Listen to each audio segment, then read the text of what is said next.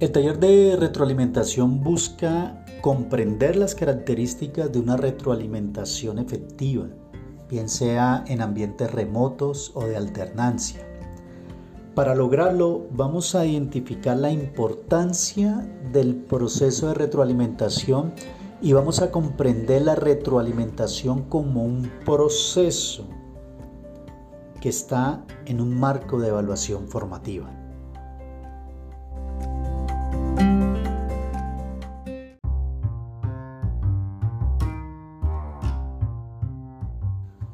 Así compañeras y compañeros, que vamos a trabajar entonces sobre qué es la retroalimentación, la escalera de la retroalimentación.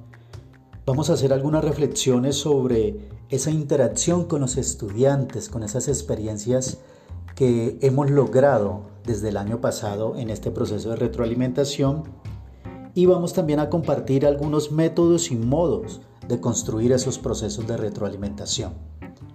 Así que los invito y les invito para que hagamos este taller de una manera nutrida, de una manera donde compartamos experiencias y así hagamos un aprendizaje colaborativo, todo para el mejoramiento de los aprendizajes de nuestros estudiantes. Éxito y bendiciones a todas y todos.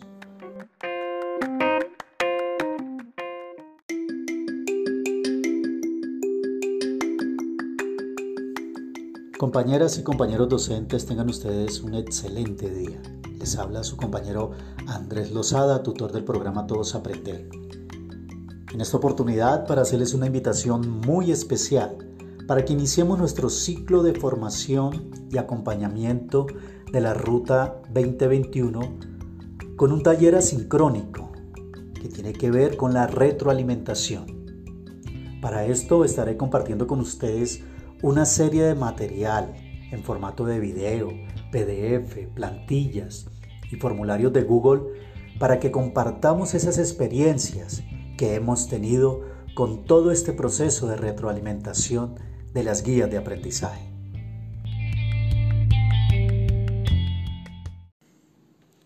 Abrázame con palabras, abrázame sin tocarte.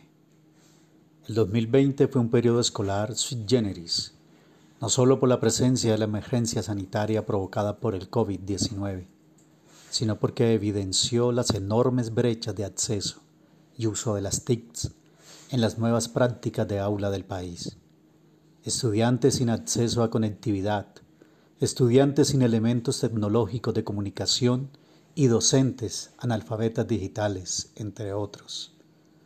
Al terminar el año escolar, hubo una pregunta recurrente en todos los establecimientos educativos del país. ¿Cómo concebir el papel de la escuela y de sus actores en el 2021? En lo que se denomina alternancia. Ahora, en esta nueva realidad, en donde niños y niñas, jóvenes, docentes, madres y padres de familia del país regresan a la escuela, es pertinente dar un tiempo necesario para el reencuentro. Es el tiempo de fortalecer la confianza, la seguridad de todos y cada uno de los diferentes actores del sistema educativo. Al regresar a la escuela, antes de continuar haciendo lo mismo de años anteriores, es el momento de una pausa para el reencuentro. Abrázame con palabras, abrázame sin tocarte. Las políticas públicas y los derechos humanos. ¿Siguen las políticas públicas un enfoque de derechos humanos? Para poder responder esta pregunta debemos saber primero qué es una política pública. Escuchemos algunas definiciones según nuestro autor. Una política pública para algunos es una acción gubernamental llevada a cabo por autoridades investidas de legitimidad pública en un espacio geográfico concreto. Para otros, las políticas públicas son un factor común de la política y de las decisiones del gobierno y de la oposición. Esto busca influir en asuntos, busca establecer políticas para determinadas acciones. Para otros una política pública es un conjunto de sucesivas iniciativas, decisiones y acciones del régimen político frente a situaciones, situaciones socialmente problemáticas y que buscan dar una solución. Pero para el Estado, las políticas públicas corresponden a las acciones decididas, llevadas a cabo y autorizadas por el Estado. Pere Murcia dice que son un conjunto de acciones planteadas, ejecutadas y elevadas por actores públicos y privados que a partir de la lectura, sistematización y el análisis de las demandas sociales estructuran conceptual, operativa y financieramente, eh, hacen planes, programas y proyectos que tienen una finalidad de mitigar y en ocasiones erradicar los problemas a los que la sociedad les confiere el estatus de problema de interés general.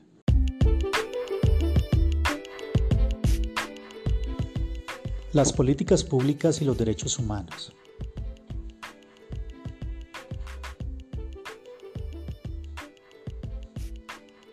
Para nuestro autor,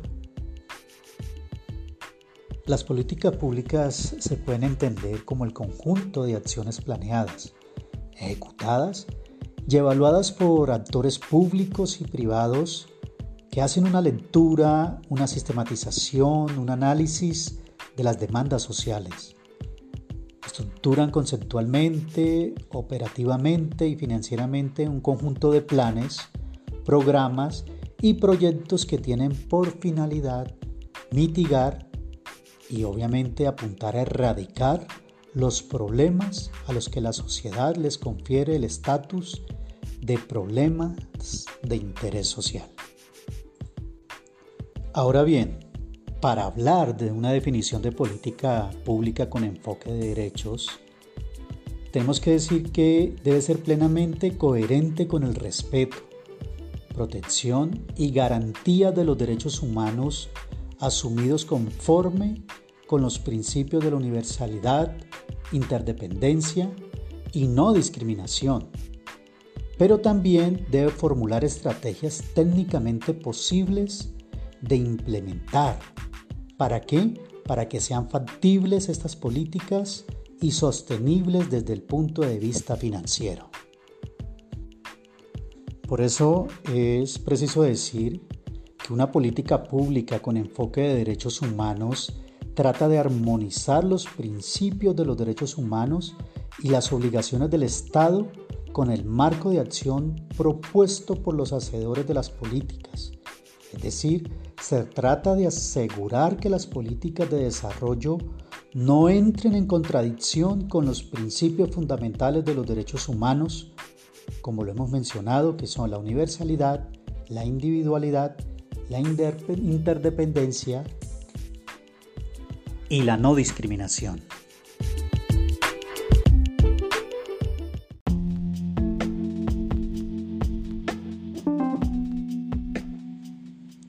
Las políticas públicas y los derechos humanos.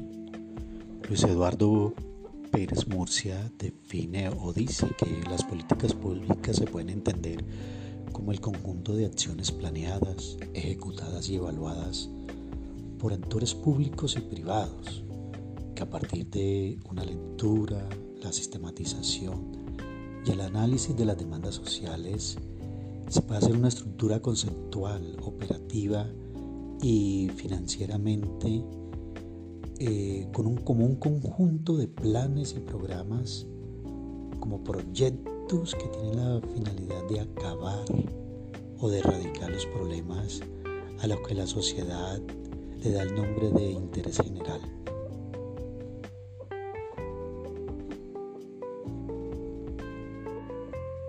Pero también define que para que estas políticas públicas tengan una definición con enfoque en derechos, eh, estas políticas públicas deben caracterizarse por ser plenamente coherentes con el respeto, la protección, la garantía de los derechos humanos, eh, para que sean asumidos conforme a los principios de universalidad, interdependencia y no discriminación, y así puedan ser factibles y sostenibles desde el punto de vista financiero.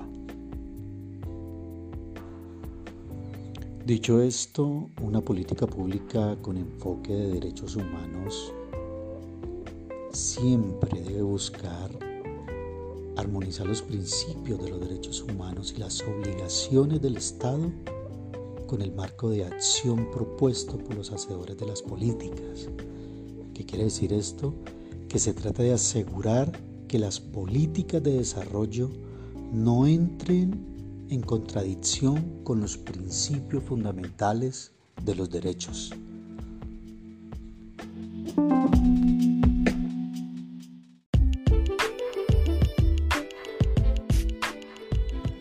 Los derechos como fundamento de las políticas.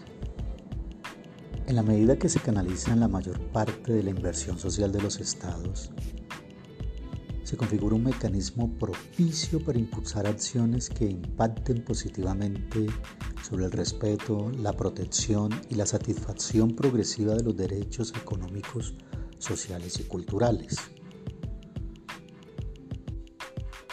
Para ello, el autor presenta tres visiones complementarias. La primera es la incorporación de los derechos como ámbito de valoración del bienestar. La segunda, una incorporación de los derechos y las libertades como fundamento del concepto de desarrollo humano. Y la tercera, una propuesta de integrar los derechos como marco de acción a las políticas de desarrollo. Son múltiples las aproximaciones que desde la economía y el derecho y otras disciplinas se plantean el interés de acercar la lógica de las políticas públicas de desarrollo y la lógica de promover el respeto, la protección y la satisfacción de los derechos humanos en general.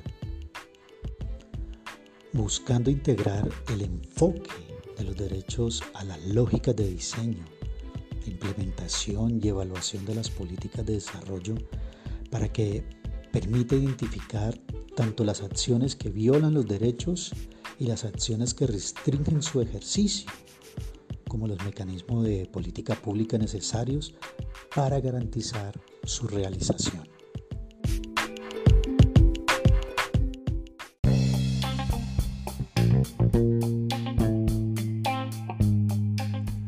La planeación, implementación y evaluación de políticas con enfoque de derechos.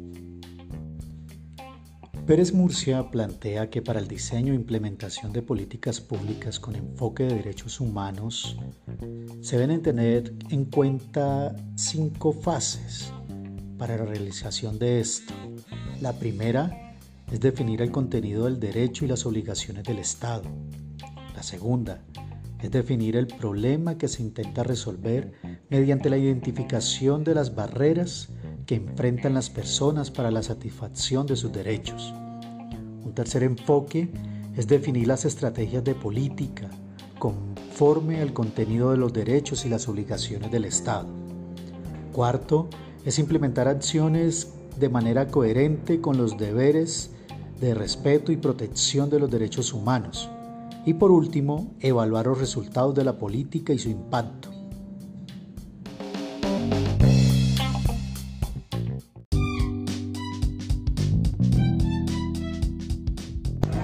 Apreciadas y apreciados compañeros de la sede Antonio Nariño, para invitarlos entonces eh, el día de mañana a las 7 de la mañana a nuestra reunión para hablar sobre lo concerniente a nuestra ruta de acompañamiento PTA del ciclo 1.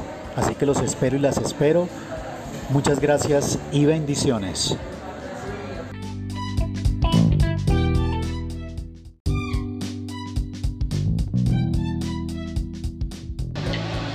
Apreciadas compañeras y compañeros de la sede Antonio Nariño, les recuerdo que mañana tenemos nuestra reunión a las 7 de la mañana para establecer nuestra ruta de acompañamiento del ciclo 1 del programa Todos Aprender Allí estaremos haciendo acuerdos y estableciendo una ruta de acompañamiento personalizada con ustedes. Muchas gracias, bendiciones y los espero y las espero entonces en nuestra reunión.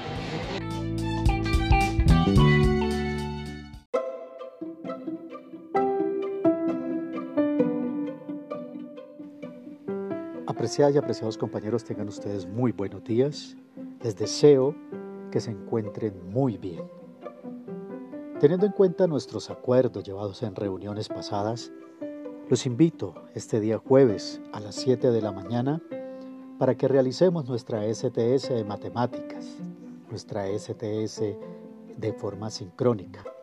Eso sí, respetando las decisiones que cada uno de ustedes tengan de acuerdo a la situación actual por la cual se encuentra nuestro país. Ya estaré enviando el link para nuestro enlace de reunión. Éxito y muchas bendiciones a todos y todas.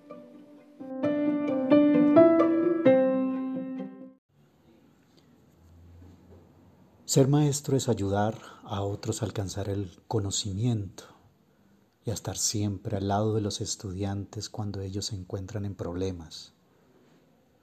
Gracias por ayudar, comprender y sobre todo enseñar.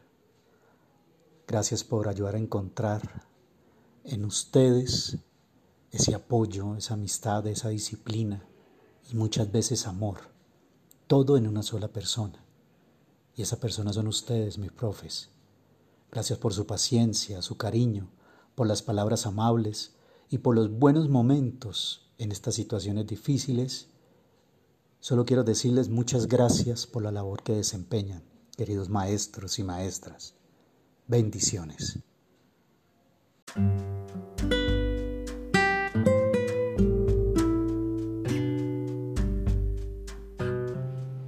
Eres la alegría de mi corazón, mi amor. He estado y estoy enamorado de ti.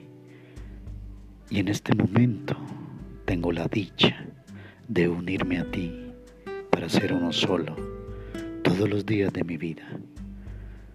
Te doy gracias por tu amor, por ser mi amiga, mi compañera y mi confidente. Te amo, Jazz. Te amo, mi hermosa pelirroja de blanca piel fina.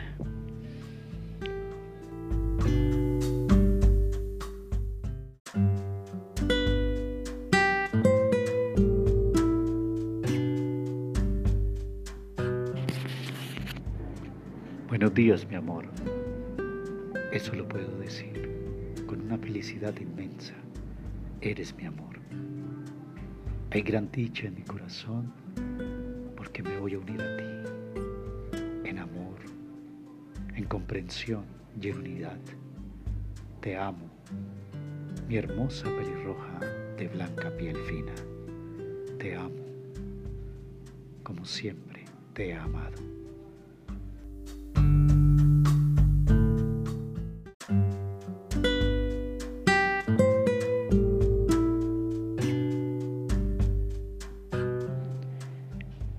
Alegría de mi corazón. Eres la alegría de mi vida. Eres tú, mi hermosa pelirroja de blanca piel fina. Te amo. Con una alegría tan inmensa estoy hoy, porque me voy a unir a ti con amor. Te amo, mi preciosa.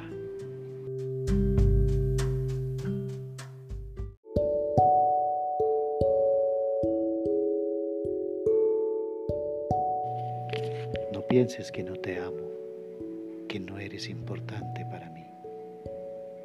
Habitas en todo mi corazón y en cada momento estás en mi mente. Te amo, mi hija hermosa, y extraño cada momento a tu lado. Extraño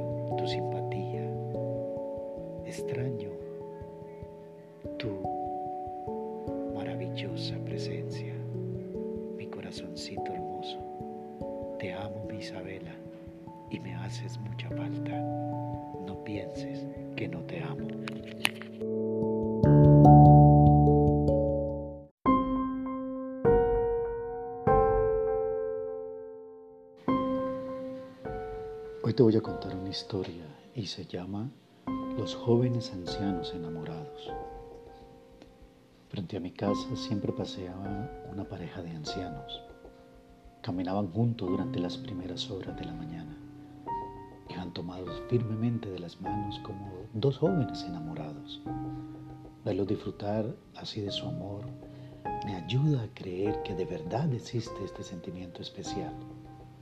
Pero un día dejé de verlos. No pude evitar preocuparme.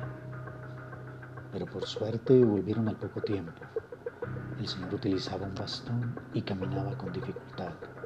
A pesar de eso, su esposa no soltaba su mano. Ahora la dejaba reposar sobre la mano del anciano. No la soltaba. ¿Y sabes por qué? Porque esa era la mano donde llevaba su anillo de bodas.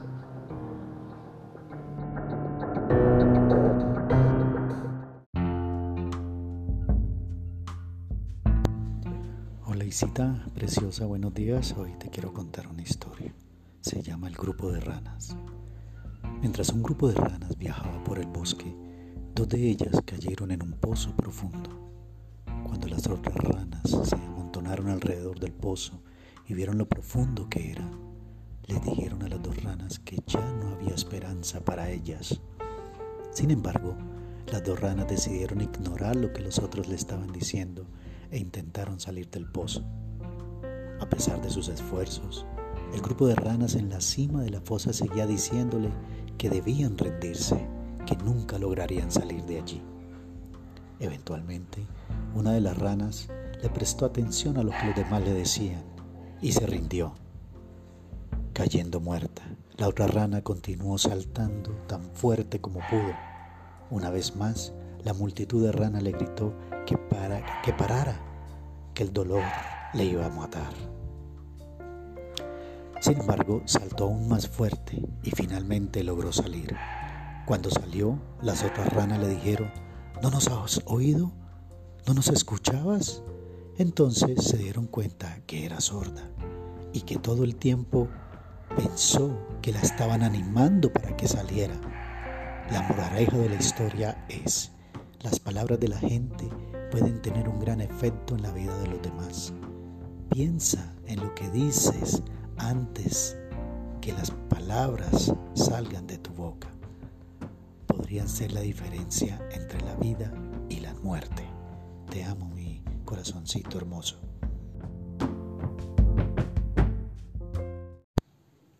Hola mi hermosa, en esta mañana te voy a contar una historia y se llama El poder de la experiencia. La historia dice que una mujer tenía un hijo joven que se puso muy enfermo. Visitaron al médico y el médico le dijo que la única cura estaba en que tomara una pócima, pero que debía ayunar una semana para que la pócima hiciera efecto. Pero el joven se encontraba muy débil y decía que era incapaz de ayunar un solo día, a pesar de las continuas advertencias de su madre y del médico. Un día la mujer oyó hablar de un sabio que vivía en un lugar lejano y que tal vez podía ayudarla. Fue a verlo y le contó su situación. Aquel hombre dijo, mujer, vuelve dentro de una semana con tu hijo a la semana siguiente, la madre y el hijo hicieron el largo viaje para presentarse de nuevo ante este hombre sabio. Cuando llegaron a su presencia, este le dijo al joven, has de saber que si no ayunas una semana, será peligroso para ti. Puedes morir. La mujer oyendo aquellas palabras tan simples, quedó desconcertada había sospechado que aquel hombre utilizaría algún poder extraño para convencer a su hijo, o tal vez iba a utilizar un poderoso ritual de con ayuda divina. La mujer le dijo, Señor, hemos recorrido un largo viaje para verte y lo único que se te ocurre decirle es lo que tanto el médico como yo le hemos dicho durante miles de veces. No es lo mismo, respondió el sabio. ¿Así? ¿Y cuál es la diferencia? quiso saber la mujer. La diferencia es que yo he estado ayunando durante toda esta semana. Cuando regresaron a su pueblo, el joven guardó por su propia voluntad una semana de ayuno y tomó aquella pócima y se curó. Hola hermosa. En esta mañana tarde te voy a contar una historia. Se llama El poder de la experiencia. La historia dice que una mujer tenía un hijo joven que se puso muy enfermo. El médico le dijo que la única cura estaba en que tomara una pócima, pero que a la vez debería permanecer una semana de ayuno. Al joven no le pareció muy bien esta idea porque se sentía muy enfermo y decía que era incapaz de ayunar un solo día porque se iba a debilitar más. Y a pesar de las advertencias del médico y de su madre, no se decidía hacer este día de ayuno, o esta semana de ayuno mejor. Un día la mujer oyó hablar de un sabio que vivía en un lugar muy lejano y que tal vez podía ayudarla. Fue a verlo y le contó la situación. El hombre le dijo, Mujer, vuelve dentro de una semana con tu hijo. Y así lo hizo. A la semana siguiente la madre y el hijo hicieron el largo viaje para presentarte delante del sabio. Cuando llegaron a la casa del sabio, éste le dijo al joven, Has de saber que si no ayunas una semana, será peligroso para ti. Puedes morir. La mujer, oyendo aquellas palabras tan simples, quedó desconcertada. Había sospechado que tal vez el hombre utilizaría algún poder extraño para convencer a su hijo o que tal vez iba a utilizar un poderoso ritual con ayuda divina. Señor, dijo la mujer, hemos recorrido un largo viaje para verte y lo único que se te ocurre decirle es algo que tanto el médico como yo le hemos dicho durante miles de veces. No es lo mismo, respondió el sabio. ¿Y cuál es la, diferencia? quiso saber la mujer. La diferencia es que yo he estado ayunando durante esta semana. Cuando regresaron a su pueblo, el joven guardó por su propia voluntad la semana de ayuno y ahí tomó la pócima y se curó. Hola hermosa mía, hoy es un día especial. Hoy nos uniremos en un solo delante de Dios. Deseo que este día sea el inicio de una vida maravillosa, llena de mucho amor y muchas bendiciones. Te amo, mi reina, y te amaré siempre. Hoy seré tuyo y tú serás mía para siempre. Disfrútalo, gózalo. Es tu día, es nuestro día. Hoy quiero decirte que te amo y que estoy lleno de mucha, mucha felicidad. Te amo, mi hermosa pelirroja de blanca piel fina.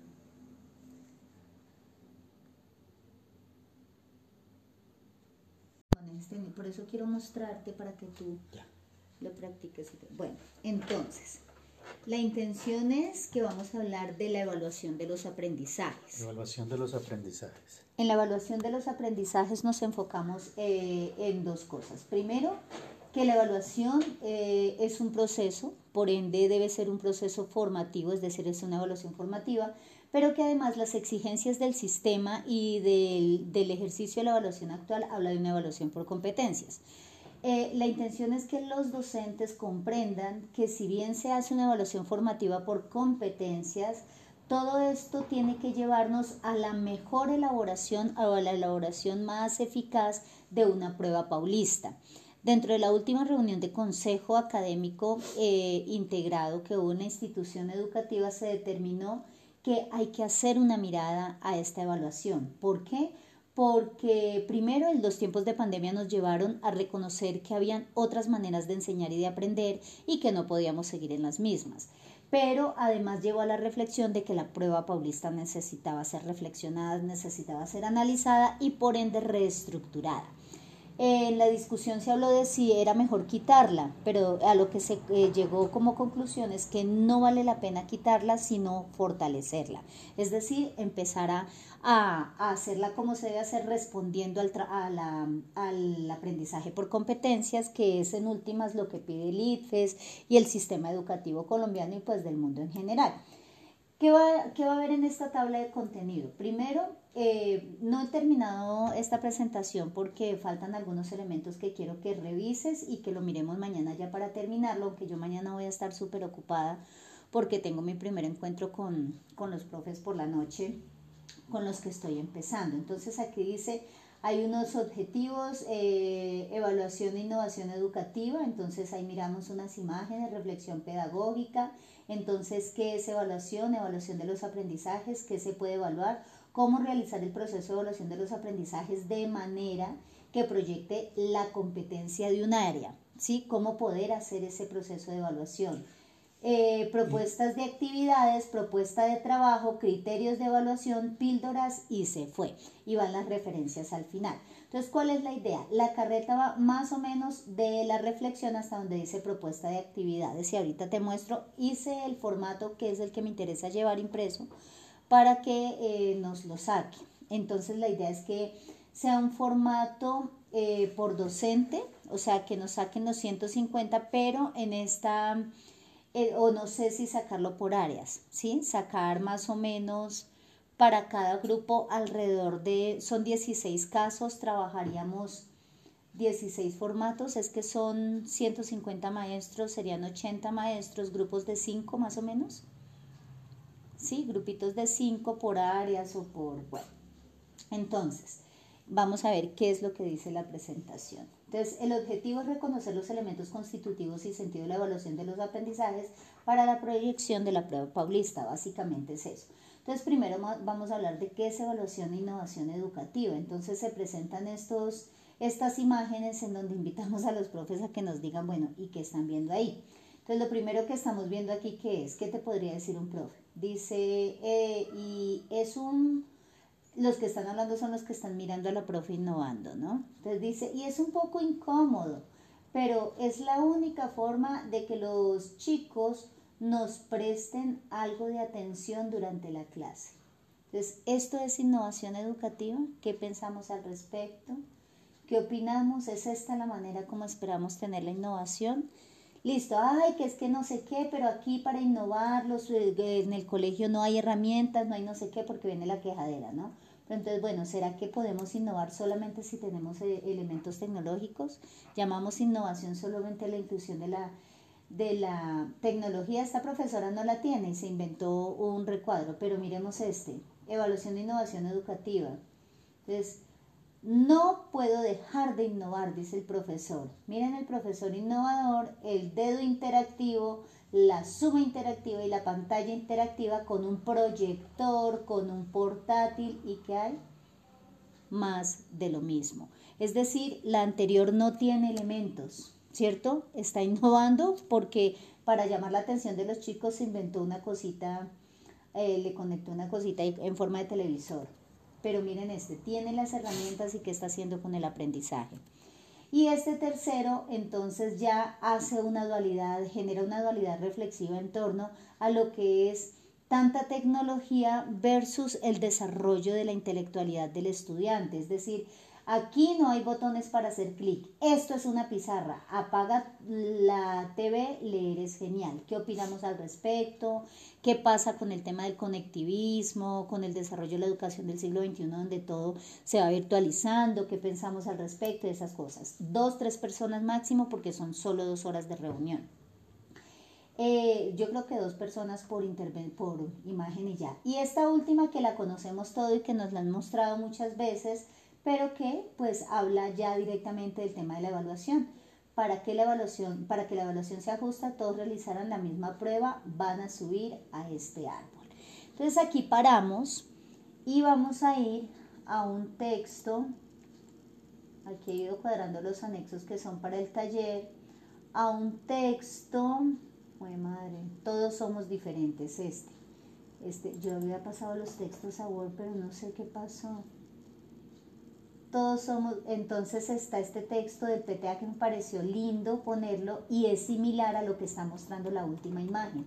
Entonces la idea es que la imagen de los animalitos lleve a esto y se cuenta una historia que varios animales decidieron abrir una escuela en el bosque, se reunieron y empezaron a elegir las disciplinas que serían impartidas durante el curso. El pájaro insistió, ¿este lo conoces? Listo, entonces eh, simplemente se les lee, no van las preguntas, hay que pasarlo a Word para quitar esto. Entonces, es más bien bueno y qué de la evaluación eh, formativa, hay evaluación formativa acá, qué sucedió con las diferencias, qué, qué, qué, qué, podríamos decir al respecto y esto se enlaza con la otra, con la imagen que está acá. ¿Sí ves? Entonces esto es solo reflexivo, esto es para activar conocimientos, ¿no?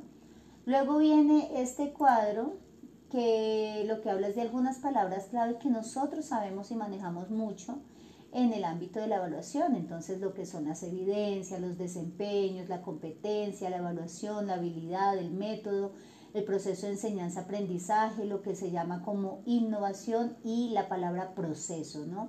Cuando hablamos de proceso, entonces, ¿a qué nos referimos? ¿Por qué competencia, evaluación y proceso están por fuera de esta, de esta figura? precisamente porque son elementos que necesariamente en una evaluación de los aprendizajes, que sea formativa y por competencias, se tiene que garantizar estos tres elementos, ¿no? Entonces, y que se esté evaluando realmente. Entonces hay unas frases eh, y aquí se parte en una y luego los demás comparten. Entonces yo empiezo con la mía. Según Colt, el aprendizaje es la adquisición de nuevos conocimientos a un grado de generar nuevas conductas. Entonces, bueno, ¿qué implica esto? ¿Qué pensamos al respecto? Compartamos frases. Entonces aquí vamos a las frases inspiradoras. No sé si ya las pasé, creo que sí. Sí. Entonces estoy pasando los archivos acá. ¿qué le está pasando a esto? Estas frases. ¿Te acuerdas? Entonces la idea es sacarlas, imprimir y sacarle a cada profe una, es decir, sacarlas para recortarlas, que nos las tengan para recortar. Entonces a cada profe se le entrega una frase o entregamos frases al azar y simplemente, o si le regalamos una frase a cada uno, no sé tú qué opinas. Sigamos. Bueno, están las frases y entonces pues lo que pasa es que compartirlas porque estamos reflexionando acerca de lo que es la evaluación el aprendizaje es la adquisición de nuevos conocimientos a un grado que, eh, para generar nuevas conductas. Las frases entonces ubican a los profes. Pasamos de la reflexión desde la imagen, ahora vamos a las palabras desde diferentes autores. Lo que es una cultura es lo que una cultura es para un bloque de mármol, la educación es para el alma humana. Son frases sobre educación, frases sobre eh, formación, sobre proceso, ta, ta, ta. Listo, la educación no es llenar un cubo, sino encender un fuego. Entonces, eh, la idea es que, es que se haga como esa reflexión de las concepciones de lo que implica educar, que no es simplemente Por eso llenar la frase, sí, ¿qué pasa? En esta parte hacemos la reflexión pedagógica acerca de esas frases. Son autores. Aquí estamos con imágenes, estamos haciendo solo procesos exploratorios. ¿Por qué no vamos directamente a decirles qué son las cosas? Porque los profesores ya tienen la carreta. Claro. ¿Sí? Y el profesor con la carreta lo único que hace es escucharte mientras chatea, mientras... No, la idea es conectarlos con la reunión. Entonces, por eso vamos primero a plantear eh, la reflexión sobre estas imágenes que van desde innovar sin recursos, tener los recursos y no saber cómo innovar, eh, la relación entre innovación y conectivismo, innovación y, y pues obviamente desarrollo intelectual, y esto que tiene que ver directamente con la evaluación, va el texto, el texto se les presenta, si quieres presentamos el texto y si no, no lo incluimos, ¿listo? Porque el texto es bonito y tiene mucha relación con esta imagen. Luego decimos, bueno, hay muchas palabras que tienen que ver con lo que es evaluar y lo que es enseñar. Entonces vamos a compartir algunas frases para reflexionar acerca de lo que implica aprender y enseñar. Entonces, el aprendizaje, una adquisición, ta, ta, ta. Esa es mi frase. Ahora vamos a compartir algunas, a ver quién quiere compartirme la que le tocó, la que tiene en su mano. Ah, no, qué tal, qué esta, qué aquella. Entonces, ahí están las frases. Listo. Entonces, todo esto nos muestra que muchos a lo largo de la historia han estado pensando en la educación, el proceso educativo, y por eso estamos reunidos aquí hoy. Entonces, Luego vamos a una concepción, bueno, y entonces, ¿qué es la evaluación? Entonces la dejé tal cual, pero me parece que es muy completa, no la quise recortar ni nada. Algunas aproximaciones a su definición desde varios teóricos promueven la evaluación como un proceso de formación que integra lo técnico, lo ético con las competencias y así garantizar una formación que sea encaminada a generar en los sujetos unas mejores prácticas sociales y ciudadanas, decisión, decisiones con criterio y acción autónoma. Todo a partir de una evaluación que forma más allá de responder a una calificación. Me parece hermosísima. Creo que que esto es lo que parte a, llenar todo lo que, lo que se espera hacer. Entonces pasamos a, bueno, y aquí entonces, ¿qué es la evaluación? La evaluación es un proceso y no un suceso. La evaluación siempre será un medio y nunca un fin. Y aquí, evaluar es valorar. Entonces, bueno, ¿y entonces qué es valorar? Pues vamos a ver que em, hay tres elementos dentro de la evaluación de los aprendizajes que no podemos perder de vista. ¿Qué se hace? La parte de la obtención de la información, que es el momento de estudio, el avance que nos lleva a la valoración del nivel de, de, aprendizaje alcanzado y el efecto que es el redireccionamiento, la validación y la transformación del proceso de enseñanza. En suma, es como llevarlos a la parte práctica, no la parte vivencial. Podríamos hablarlo desde esta manera o podemos hablarlo como la experimentación, la, bueno, más adelante yo las tengo bien estipuladas.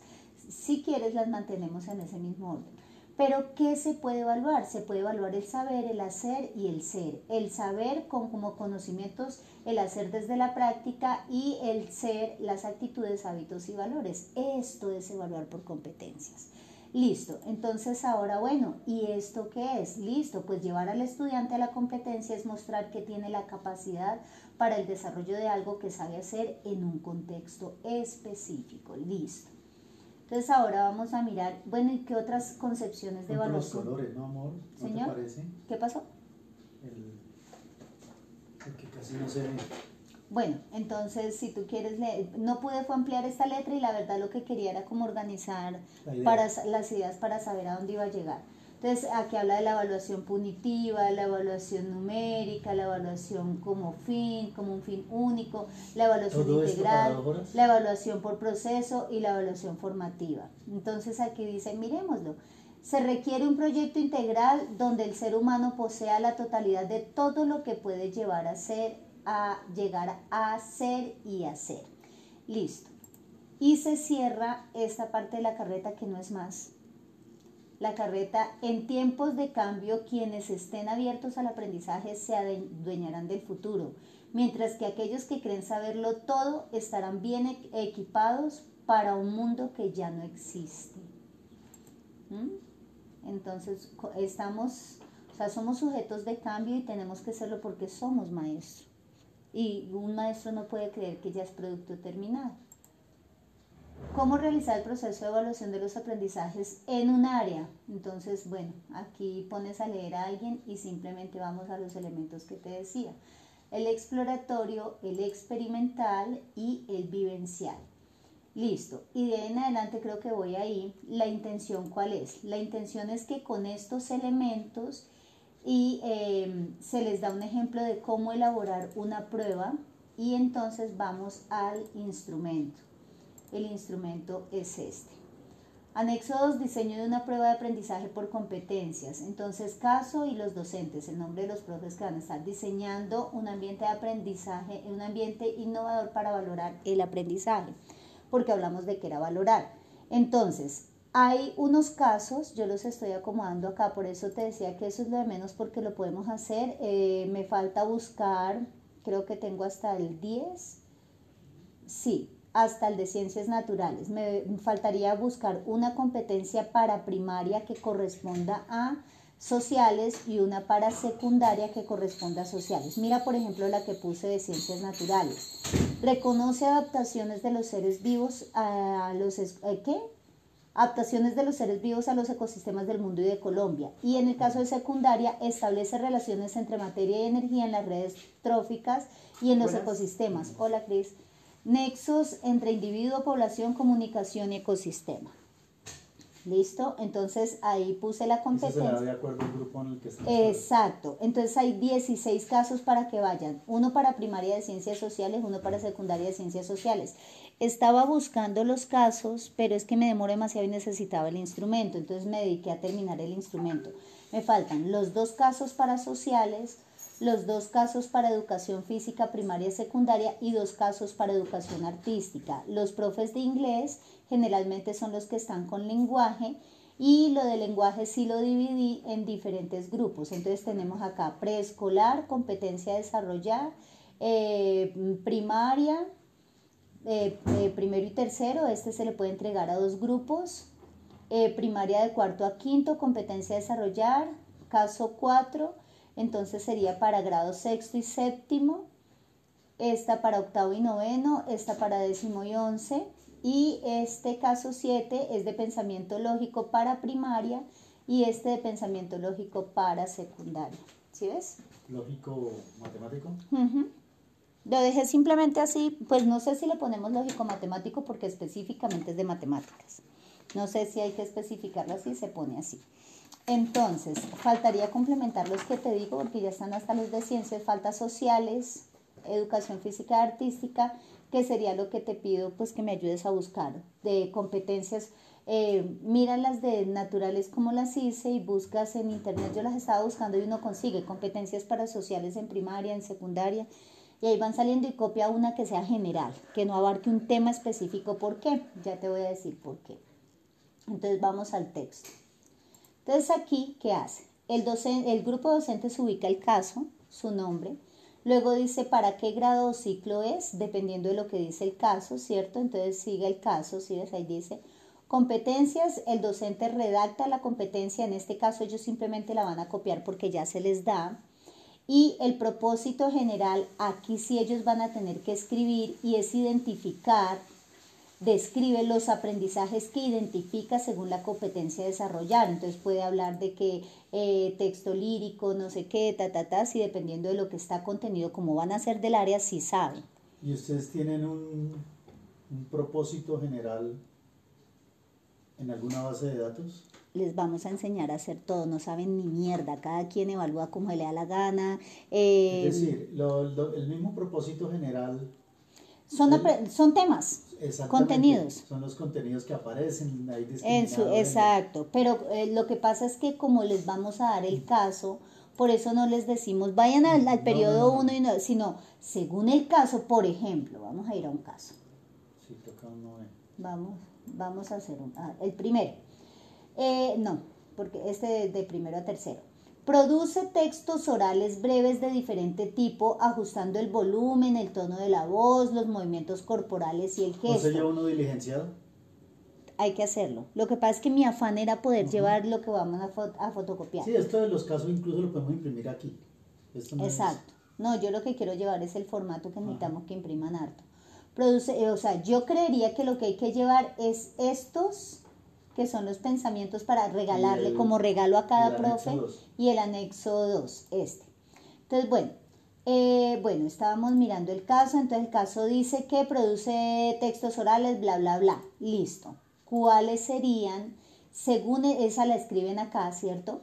Entonces, aquí, ¿cuál es el propósito general? Identificar los aprendizajes que están involucrados con esa competencia. Entonces, por ejemplo, eh, expresión oral, em, redacción, coherencia, ¿De cohesión. esas competencias, esos casos? Eso es un anexo de PTA, yo simplemente... No, no, no, no, no, estos. Es un anexo de PTA, yo simplemente los adapté y acomodé. No, no, la competencia. Es un ejemplo de PTA y estaba así tal cual. Yo lo único que hice fue cambiar y asignar como sé del área, para, eh, cuál, cuál podría aplicar para primero y tercero, para cuarto y quinto, para sexto y séptimo, para ta, ta, ta, ta, ta. Por ejemplo, mira el de décimo o sea, estas competencias son las que van y encuentran allá por grupos en los estándares. Seguramente, yo no tengo ni idea de dónde ni me voy a poner a averiguar. Yo lo que necesitaba era tener una competencia ahí para poderla llevar. Exacto. Entonces, estas competencias tienen que estar respondiendo a estándares básicos de competencias eh, de las diferentes áreas, ¿no? Entonces, competencias en lenguaje, competencias en matemáticas, ta, ta, ta, ya que está. Comprende el sentido global de los mensajes a partir, sí, esto es, esto, entonces ubique, listo, ubique, estas competencias. Entonces, yo simplemente agarré las que estaban y lo que hice fue acomodarles el grado según la necesidad. Listo, los puse así, ta, ta, ta. ¿Qué puede estar involucrado? Entonces, el profe ahí es donde dice, bueno, el propósito general aquí es que el niño eh, eh, aprenda expresión oral, que presente su cohesión y coherencia al hablar, posición del cuerpo, eh, no sé, mm, oratoria, bueno, en fin, ¿sí? que aquí identifica. Ya, en este punto, por ejemplo, aquí en el texto que usaría como contexto de la prueba, el texto guía la competencia asignada, ¿no? Ahí sí ya se le, el profe Obviamente va a tener los recursos digitales ahí para buscar. No, se los vamos a dar. Ahí se los vamos a dar. Sí, señor. Por eso estoy, sí, porque si no les damos terminan haciendo pendejadas. Entonces, la idea es que aquí la evaluación, aquí lecturas. Entonces encontré la de ciencias naturales para eh, pasar a, por I Love to PDF y entonces, por ejemplo, aquí hay unas lecturas. Entonces vamos a tomar esta lectura, es la, penúltima, esta, para los de primaria, comedores de detritus. Entonces, listo, tan está el texto y con este texto es que van a hacer la prueba, porque el profe tiene que entender que agarra un texto y no podemos ponerlo a que ellos escojan por eso, sino que hay que llevárselos, uno para ciencia, uno para sociales, y que puedan escoger opciones de texto. digo que entonces aquí, para primaria, están los de evaluar para avanzar, ya están los textos. Ah, bueno. Listo, pero entonces tú revisas la competencia y miras y miras que los textos apliquen, ¿listo? Eso sería lo que, lo que te pediría. Bueno, entonces vuelvo acá al, perdón, vuelvo acá. Podríamos era descargar textos también de las que han liberado los elites. También. Y podemos usar esos textos. Chévere, chévere, listo. Textos que, que texto que se usará como contexto de la prueba. Título del texto lo ponen acá. ¿Qué quiero yo? Que, que les entreguemos y les demos para que ellos, o sea, qué pena. Son cuántas copias? Son 16. No, los textos. Esos textos los sacamos nosotros porque yo no, ahorita no alcanzo. Tendría que trasnochar, no, no me va a trasnochar. Entonces, exacto. La intención es que tú revises los, las competencias para cada caso y me ayudes con las que faltan. ¿Listo? Listo. Me ayudas con las que faltan. y lecturas. Yo eh, te voy a poner aquí, hasta aquí voy, o sea, desde este caso 11, yo hice los primeros 10. Necesito que me ayudes con el del 11 al 16 el taller que sigue y que precede a esto? Es lo que tenemos que definir. La construcción de preguntas. No, es que ya te voy a mostrar. Ponle cuidado. Míralo breve. La, la idea es que miremos qué podemos hacer. Este es un ejemplo. El profe se lleva una idea y en junio se vuelven a ver con nosotros en la semana institucional o bueno contigo para que eh, ya empiecen a estructurar la prueba paulista según los contenidos que trabajaron durante el primer, el primer y segundo periodo.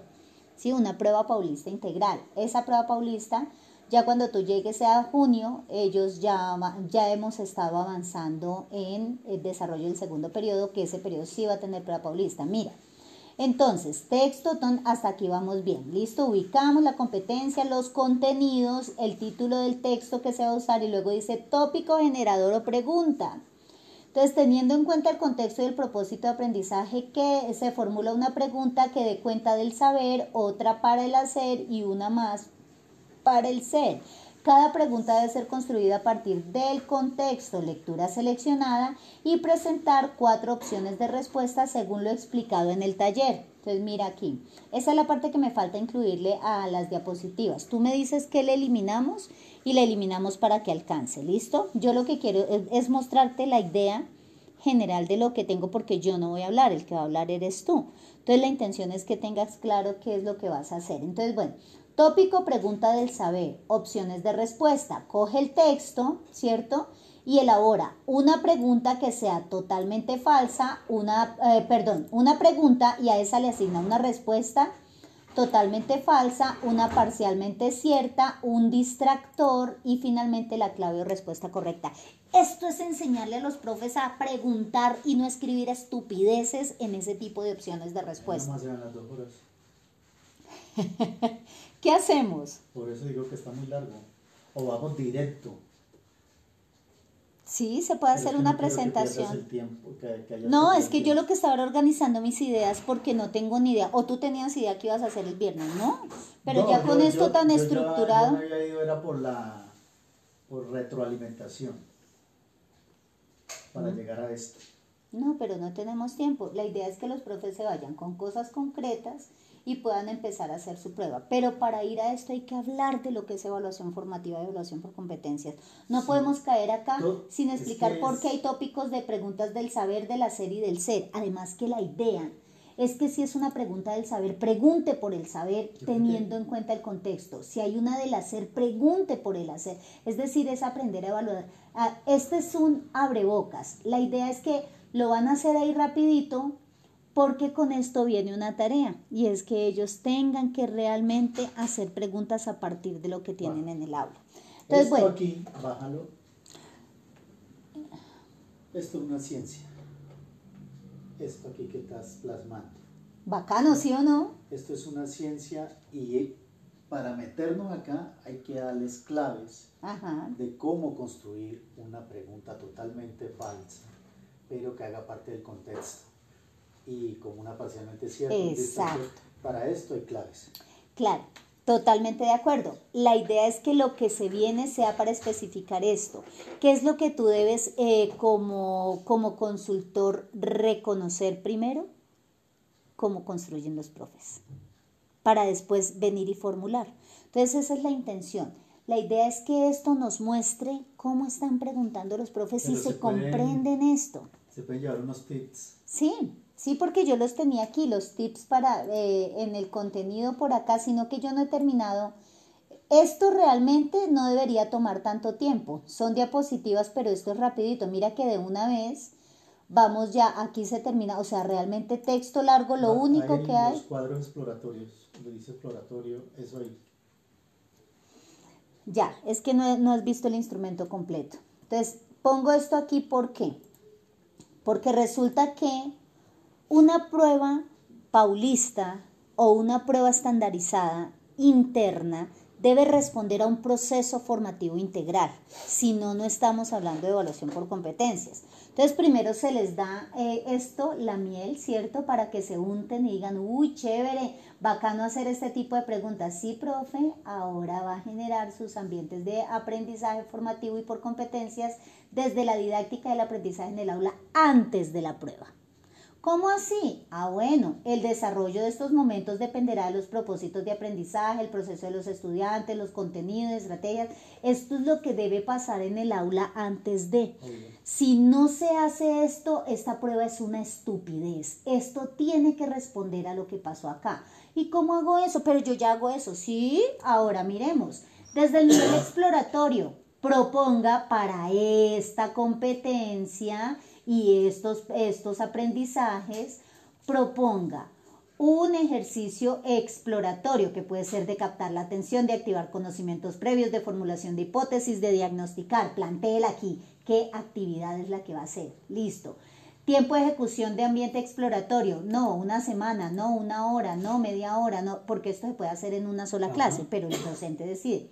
Listo, vamos al ambiente de aprendizaje experimental observar, comparar, interactuar con el material de estudio, elaborar y construir conceptos. Listo, ¿qué actividad concreta del experimental? Tiempo de ejecución del ambiente experimental. Y luego vamos con el vivencial, por eso se explicó en las diapositivas. Aplicar los conocimientos adquiridos en ambientes de aprendizaje o en otras situaciones similares. Listo, mira lo que dice acá de lo que es el El vivencial. Dice el vivencial, alcanzar el objetivo básico de la clase, hacer camino para alcanzar la competencia. ¿Esto no se imprime para cada mesa? Puede ser. Eh, y realizar, mira, realizar heteroevaluación, coevaluación y autoevaluación de la actividad. Repensar los objetivos planteados para el ciclo, para el periodo, para el ciclo de aprendizaje que se está implementando. Eh, en esta parte es importante que tú les hagas la diferenciación entre co y autoevaluación. Imagínate que nos pescamos a los docentes diciendo que las dos cosas eran la misma vaina. ¿En serio? Sí, por eso, entonces yo, pero perdónenme un segundo, eso fue en la reunión, yo les dije, ustedes porque están, yo escucho que ellos dicen, unos dicen coevaluación, otros autoevaluación, ¿estamos hablando de la misma vaina? Entonces, no, que no sé qué. Pero, experto aprendiz. COE, grupal sobre uno específico o sobre un grupo. Y auto es la personal. Entonces. ¿En serio? En serio. Lo está, ¿Sabes por qué? Es, que a, ese nivel estamos. Por eso es que, o sea, tú puedes decir, ay, pero las bobadas, no, se necesitan porque la gente no sabe. Se le olvidó. No, pues sí. Que ya le eh, para contarles la visión, la visión es que nos dieron a nosotros una visión a través de los apóstoles, Dios nos dio, que vamos a tener 12 discípulos hombres y 12 discípulos mujeres, o sea, ellos. y ellos iban a formar a 12 personas fuertes de liderazgo, en este caso yo tengo ese privilegio, y nosotros vamos a formar a otros 12. Yo tengo como meta tener a abril 5 discípulos y tengo como meta para julio tener 12 discípulos. ¿Sí? Yo solamente me voy, a, encargar de ustedes, de ustedes 12. Yo ya los estoy hablando como si fueran dos, de ustedes 12. Y, el, y ustedes se van a encargar de los otros 12 y esos 12 de los otros 12 y así sucesivamente. Ese es el objetivo y así es que vamos a crecer como iglesia. Dale que yo te quite el espacio. Entonces, yo tengo esa meta hasta julio. Ustedes deben tener cinco discípulos a octubre. Esa es su meta. O sea que ustedes pueden discipular eh, a partir de mañana, no. Ustedes empiezan a discipular a partir de julio. ¿Listo?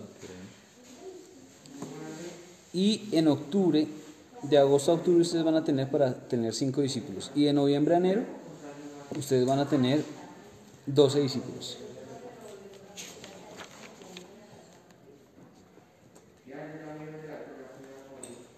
Bueno, acá hay unas otras fechas que eso se las puedo enviar por, por, por, el WhatsApp. Me parece que no, no debería tocarlas porque perdemos tiempo y el tema es bastante largo.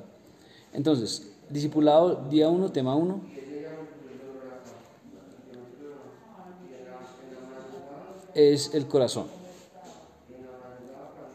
Les voy a ir leyendo y quiero que vayan entendiendo. Como estamos grabando, igual se van a pasar las grabaciones. Si algo creo que Andrés sí tiene espacio, entonces la pasa. Entonces, eh, para que le pongan atención. El corazón es lo más profundo que hay en el hombre. ¿Coincidimos en eso? Sí, lo más profundo. Lo, lo que nos hace ser nosotros. Tiene sentimientos, emociones, voluntad, ¿cierto? Corazón. Ahí está el corazón. Para ser un buen discípulo hay que tener un buen corazón. ¿Sí? Tanto para ser un buen líder como para ser discípulo hay que tener un corazón bueno. ¿Qué se refiere la Biblia con, con, eso de tener un corazón bueno? Con lo mínimo, por lo menos. Cuando Dios lo llama a uno, uno, ¿qué es lo mínimo que tiene que tener? Disposición. Disposición. Esa es la mínima, la misma cosa. Entonces, una persona, considérese una persona buena la que tiene disposición y la lleva a cabo, ¿no? Pues puede decir, sí, yo quiero, yo quiero, sí, sí, sí, pero nunca venir. ¿Sí? Entonces, la disposición que se lleva a cabo, ese es el, el buen corazón. Bernabé fue el maestro de Pablo. Pablo fue maestro de Timoteo. Y entonces hay unas, unas consideraciones que tenemos que tener, entre ellas, por ejemplo, que tenemos que guardar nuestro corazón del rencor. Seguramente nosotros acá cargamos con algo. Hay una persona que nos nombran y ya se nos apaga el día. Hay una persona que, de pronto nuestros papás nos hicieron algo y hay algo por ahí escondido que guardamos todavía, atesoramos en el corazón, ¿cierto?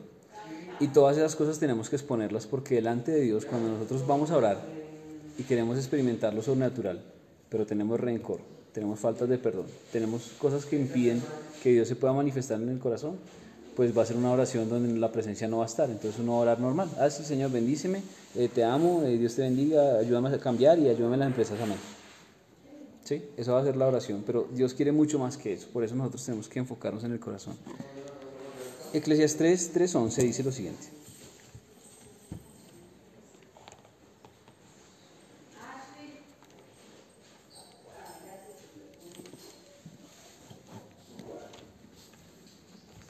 ¿Qué dice eh, Andrés, por favor?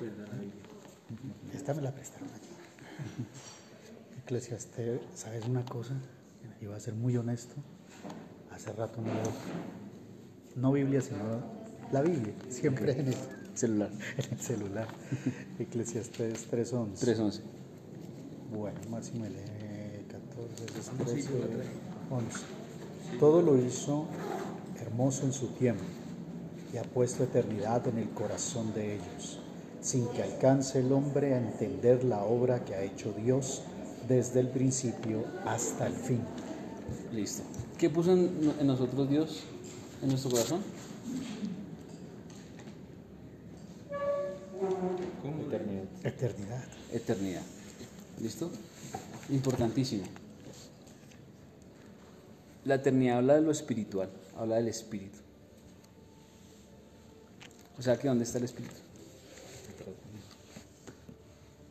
El Espíritu está en el corazón. En el corazón, sobre toda cosa guardada. Ok, el Espíritu Sí. está en el corazón. Y nosotros no podemos recibir algo o no podemos dar algo que no tengamos. Dios puso eternidad en, en su corazón. Nosotros somos hechos a imagen y semejanza de quién? De Dios. No somos hechos imágenes de los, de los ángeles ni de las cosas de la tierra, sino estamos hechos a imagen y semejanza de Dios. Por eso Dios puso eternidad y nosotros no sabemos qué es lo que puso. ¿Cierto? No lo alcanzamos a entender, pero eso es, es algo en el Espíritu y ahí es donde reposa el Espíritu. Dice, todo lo hizo Dios en su tiempo, aunque el Espíritu tiene su cuerpo, pero es otra, otra enseñanza. Eh, dice, todo lo hizo Dios en su tiempo. El altar del hombre es el corazón. Eso es lo más importante. Nosotros en nuestro corazón es donde ofrecemos sacrificio o a Dios o a otra cosa. ¿Sí? Uno quiere servir acá en la iglesia, tiene que poner sacrificio. ¿Cierto? A veces es tiempo, a veces es eh, una trapeadita, un esfuerzo, un esfuerzo. Tiempo, eh, ¿qué más? Dedicación, amor. ¿Cierto? Uno va sembrando, va poniendo, va poniendo. Y eso son cosas que va uno acumulando. La oración es, un- es una ofrenda, la adoración es una ofrenda. Y uno tiene que mantener ese corazón lleno de ofrendas. ¿Sí? El corazón tiene cuatro partes. La primera y más importante, el altar. Ahí donde nosotros rendimos todo lo que nosotros somos. Por ejemplo, si yo me pongo, ¿qué digo yo? Me voy a tomar a, a- a cierto lugar. Estoy poniendo plata en, en el altar, ¿correcto o incorrecto? Incorrecto, ¿sí? O puedo estar poniendo cosas que no caben en el altar de mi corazón, pero las pongo ahí, ¿cierto? ¿Y qué, y qué pasa con esa ofrenda? ¿Esa ofrenda sube a Dios? No. No sube a Dios. Por eso nosotros tenemos que cuidar nuestro corazón siempre. Usted no puede vivir la vida pensando que usted está bien. Sí, relativo. ¿Por qué? Porque Dios nos, nos, nos acostumbra a vivir en la incomodidad. La- el conformismo nos lleva a ser iguales, a no cambiar, a creer que estamos bien. Venimos a la iglesia, levantamos la mano, salimos, aplaudimos, la pastora nos da un abrazo, nos sentimos felices, no hay problema con nadie, nos vamos para la casa y perfectos. Y resulta que eso no significa mucho. Hay más que eso. Nuestro corazón es lo más importante, que no tenga rencores, que no tenga envidias, amarguras, ¿sí? Que yo pueda ir a orar y yo me sienta en, en paz. No que siempre diga, ay, no es que oro y no pasa nada. Ese oro y no pasa nada es que hay una cosa en el corazón que está mal. Siempre. Y tenemos que descubrirlo. Dice, Jesús en el infierno era llamado a una alta posición, el corazón. Entra en mi corazón la oración de fe. Eh, cuando decimos la oración de fe, ¿qué uno, uno pide? Le pide a Jesús. ¿Y ya? ¿Qué le pide uno a Jesús cuando que lo salve, que lo limpie de todos los pecados? Pero ¿qué le dicen a uno específicamente cuando, cuando le hacen la oración de fe? Entrega. Entra, no, dice, entra. Entra. sí. Entra en mi corazón para que, tú- para que sea yo la persona que tú quieres que yo sea. Es una de las cosas más comunes que hablan, ¿sí? Entonces, eso es, eso es lo importante. Nosotros, de hecho, entramos con un corazón que va en contra de Dios.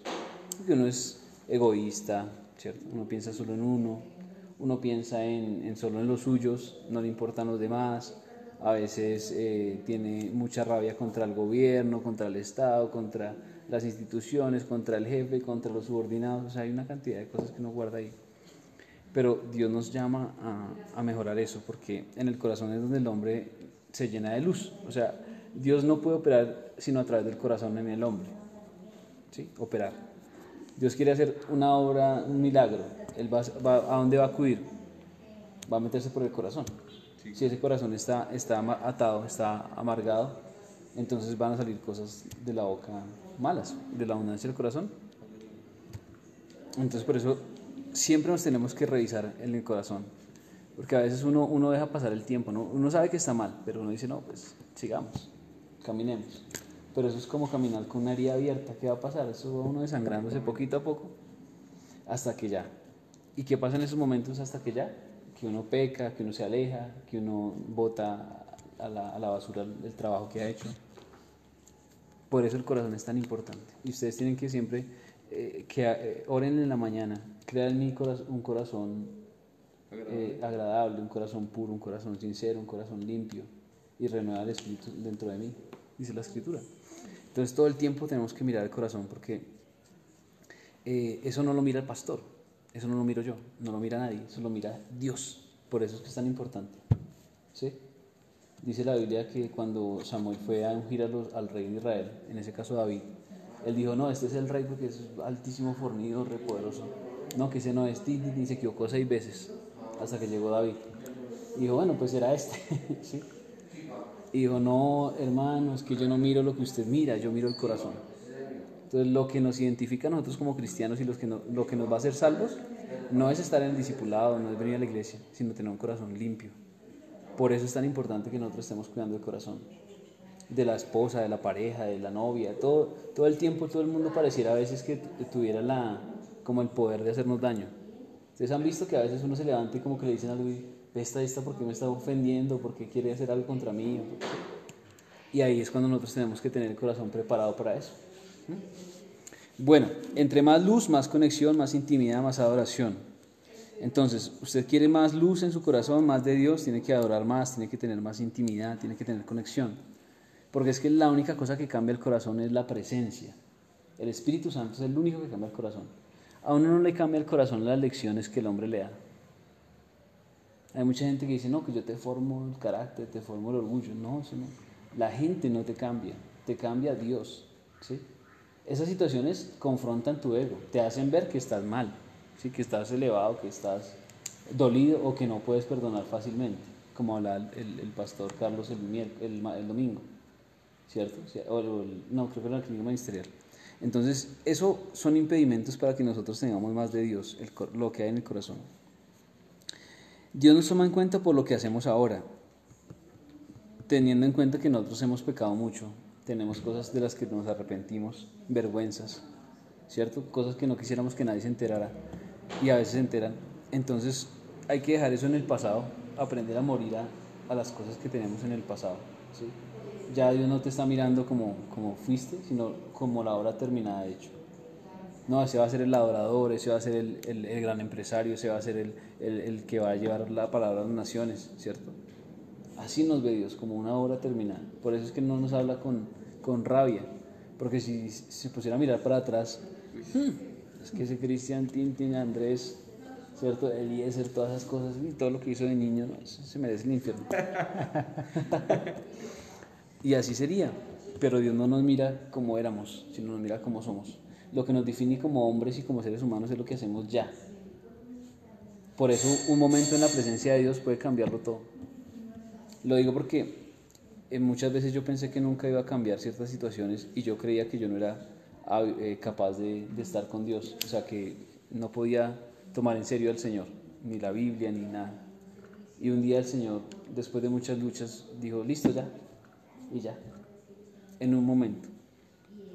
Entonces, si ustedes se han sentido de pronto frustrados porque no han pasado cosas en sus vidas, porque de pronto no están en un nivel que ustedes quieren, no se preocupen. ¿sí? Dios no los mira como lo que están haciendo. Pero ¿qué hay que hacer? Empezar a quemar en el altar ofrenda, ofrenda buena, oración, ayuno, ¿cierto? Lectura bíblica, versículos. Si usted tiene en su casa altares a, no sé, carritos de Hot Wheels, pues pensar de pronto en poner un versículo, ¿cierto? Que uno a veces pone afiches y pone vainas así. Y uno dice, pero esto no es lo que yo soy, ni lo que quiero ser. Yo quiero ser el nombre de Dios. Entonces siempre confrontarse con qué es lo que yo quiero en realidad y si lo que yo tengo en mi, a mi alrededor me está llevando a hacer eso o no. Todos sabemos acá en qué estamos bien y en qué estamos mal. Todos sabemos acá. ¿sí? Yo no tengo que, el, Espíritu humano tiene que revelar ni yo tengo que exponerlo, sino que el Señor sabe de nuestro corazón qué es lo que hay. Y dice que Él es el único que lo conoce completamente. Nosotros apenas pero lo que conocemos somos responsables. Si usted sabe que está mal en algo, es responsable de eso. Mire que había una parte que, donde Pedro le dice a Jesús, eh, si, todos sabemos la historia, ¿cierto? ¿Cuál de Pedro estaba con Jesús y entonces Pedro le dice, no, pero Señor, yo no, yo no quiero que tú te mueras, ni que, ni que, ni que seas crucificado. ¿Y qué le dice el Señor? Apártate de mí, Satanás, porque no te enfocas en qué? En las cosas de los cielos, sino que te enfocas en las cosas de la tierra.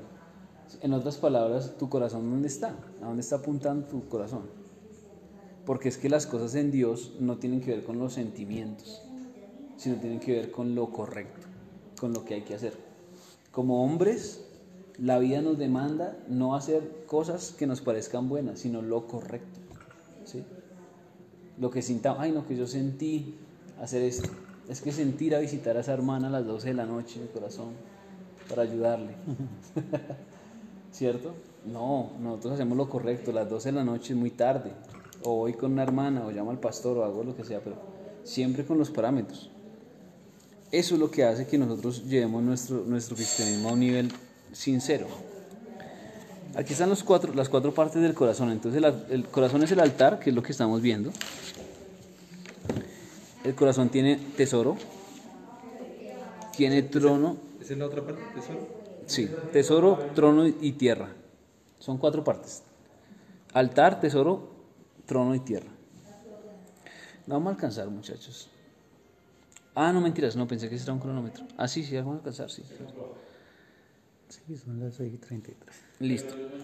Hay que leer, tarea, leer Mateo 13 del 24 al 30.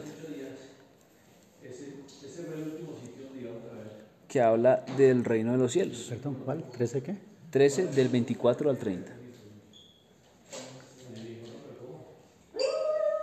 Ahí es donde habla la palabra del sembrador, ¿no? Todos la conocemos. Que va el Señor, manda la semilla, entonces una nace en tierra fértil y da fruto, y la otra nace con espigas, otra en piedra y otra en el camino. Entonces, miren lo importante. Resulta que viene Dios con una palabra poderosa, ¿cierto?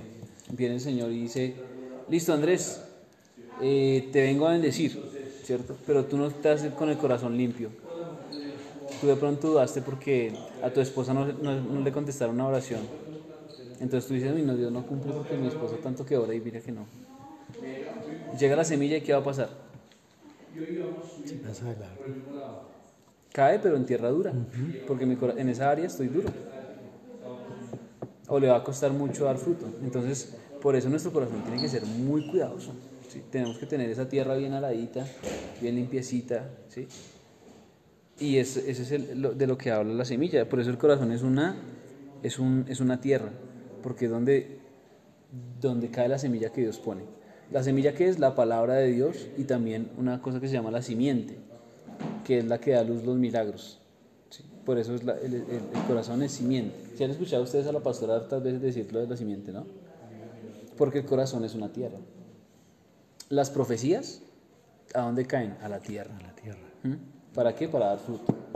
Pero si, ustedes, si, no tenemos esa, tierra bien cuidada, si no estamos regando las profecías, eso no va a dar fruto. Por eso es tan importante. Mateo 15, 13 dice, ¿qué dice? Cris? Mateo 15, 13. Ay, Dios santo.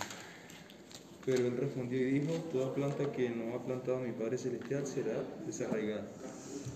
¿Qué tal? ¿Mm?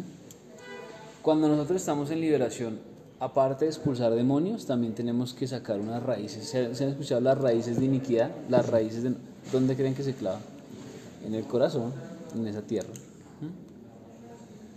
¿Mm? ¿Ven? Entonces la, la tierra puede ser fértil, pero también tengo que mirar cuál semilla la que yo dejo que entre. Entonces son las dos cosas. Yo, yo, o sea, para adentro tengo que cuidar mi tierra. Hacia afuera lo que recibo. Si una persona me dice, no, es que usted es un, un- ¿cómo fue que me amenazaron hoy? Me pusieron acá, eh, tontín de vereda, cabrón, perdón la palabra, pero es que eso es lo que está. Muy, payaso, ¿sí? Entonces la gente, si yo, si yo escucho eso con fe, entonces digo, ah, ah, ¿sí? ¿Y ¿Qué, qué estoy haciendo? Dejo que la semilla entre. Y yo no puedo dejar que esa semilla entre. Entonces yo digo, no, esto no, no lo acepto, ¿cierto? Eso no es lo que soy yo. Y yo estoy guardado y mi tierra está blindada. Pero para eso tengo que ser consciente de cómo estoy. Por eso las cuatro cosas hay que cuidarlas. Dice, eh, ¿cuáles semillas hay? Eh, ¿Cuáles son las malas semillas, por ejemplo? Una mala semilla Llama la semilla. en- del corazón que pueda dar fruto. El odio. El odio. Esa es una semilla terrible. ¿sí? Ustedes saben que dicen que el amor al odio de un paso y es así. Uno, o sea, ame mucho algo que no sea Dios y que pase esto y cambió todo el sentimiento. O sea que ahí podríamos acomodar la pereza también. La pereza también, la pereza. O hay más de la mente. Eh, pues es una actitud, yo creería que es también, ¿cierto? Sí. como la, porque la Biblia dice que el que no es diligente, entonces la negligencia también es Negligencia. no, no hacer lo que yo sé que tengo que hacer, pereza, negligencia. Dice que hacer- saber hacer lo bueno y no hacerlo también es pecado. Le he contado por pecado, sí. Entonces, pecado también. O sea, aparte de actitud es pecado. Da fruto pecado. ¿Qué otra cosa? La falta de perdón, ¿no? La falta de perdón. Eso es otra. Que esa está ya en cualquier momento. Miren, tan importante es el perdonar que Jesús lo metió en el Padre Nuestro. En el Padre Nuestro está la priorización de Dios de, nuestra oración y del corazón. Venga tu reino, hágase tu voluntad, sí, sí, tal, pero perdona nuestras ofensas como nosotros perdonamos las ofensas. Si nosotros no perdonamos, no tenemos nada. autoridad para, para ser perdonados. Imagínense que Dios le dijera, bueno, si yo te quiero perdonar y te amo y todo, y tú eres mi hijo amado, pero es que tú no has perdonado. No puedes entrar. Y lo peor es que el perdón no es algo que nosotros hagamos contra la gente, sino contra nosotros mismos. La falta de perdón es una cosa contra nosotros mismos. El miedo es otra semilla, por ejemplo. Ay, que es que me dijeron un negocio, pero es que es como muy grande, a mí me da como miedo. No, hermano, hágale. Sí, eso es una semilla que no tiene que estar ahí. Porque muchas cosas las cargamos nosotros por nuestra experiencia, malas experiencias normalmente. Eso nos impide tener fe para lo próximo y también lo del pasado. Las malas experiencias del pasado y nuestros papás. A veces nuestros papás nos dan una herencia que no es buena. Nosotros tenemos que desarraigar del corazón todas las cosas que nos dieron los papás. Por eso a cada rato el pastor hace las liberaciones y nos hace renunciar a, a lo generacional. Que eso también tiene que salir. Bueno, continuamos. El tesoro. El tesoro es lo más profundo, está escondido. El tesoro, hagan de cuenta que es una parte eh, oculta, profunda en el corazón. ¿sí? O sea, si el corazón es lo más profundo del hombre, el tesoro es lo más profundo del corazón. Imagínate. Entonces, para encontrar ese tesoro hay que cavar, habría que cavar en tu corazón.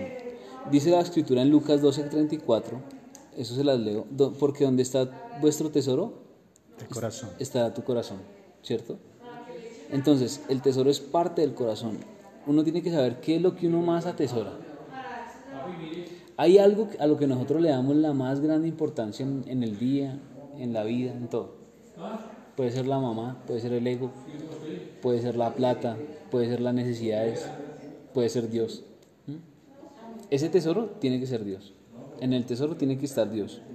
Cada uno acá también sabemos qué es lo que está en primer lugar. Y esta noche alguno de nosotros tiene que ir a la presencia a mirar qué hace, qué decide con ese tesoro. Recordemos que nosotros pensábamos antes que, que uno decía, bueno, ya me quiero santificar, es mi decisión, entonces empecemos a trabajar. Eso no nace en nosotros, nace en Dios. Dios pone ese querer como el hacer y nosotros ejecutamos. Entonces hay que orar, Señor, dame el querer como el hacer. Señor, ayúdame, dame la iniciativa para hacer tal cosa, para cambiar, para entregar ese primer lugar, porque eso no es fácil, más cuando uno lleva años con eso. El corazón del Espíritu es, es el altar, todo lo hizo hermoso, donde hay sacrificio, bueno, eso ya lo hablamos, trono. El trono, que es la otra parte, es el lugar donde Dios extiende su gobierno en la tierra. Lo hace a través del corazón del hombre.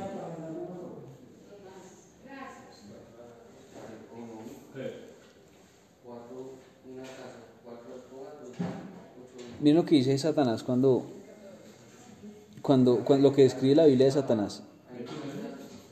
Dice, dice Satanás, dice la Biblia, tú dijiste en tu corazón, levantaré mi trono.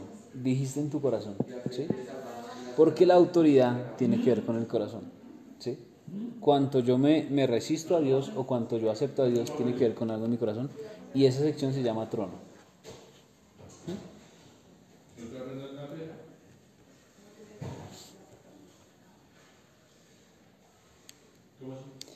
¿Qué otros? O sea, si ya vimos que en, el, que en la parte de las semillas, ¿También tienes el versículo que dice eso? eh, sí, eso está en Ezequiel, creo que. Eh.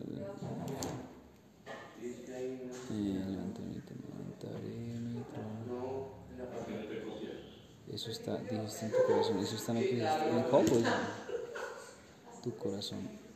Sí, ese quiere el que describe la Ay, no, Isaías Isaías. 14:13. Yo estaba seguro que era Ezequiel. Isaías 14. Tú decías en tu corazón, subiré al cielo en lo alto de las estrellas, levantaré mi trono y en el monte del testimonio me Ah, sentaré. es lo que dijo el diablo cuando... Sí, pero entonces dijiste en tu corazón. Porque una de las partes fundamentales de la vida cristiana es entender la autoridad espiritual. Porque con entendiendo la autoridad espiritual yo puedo estar tranquilo trabajando para una persona humana.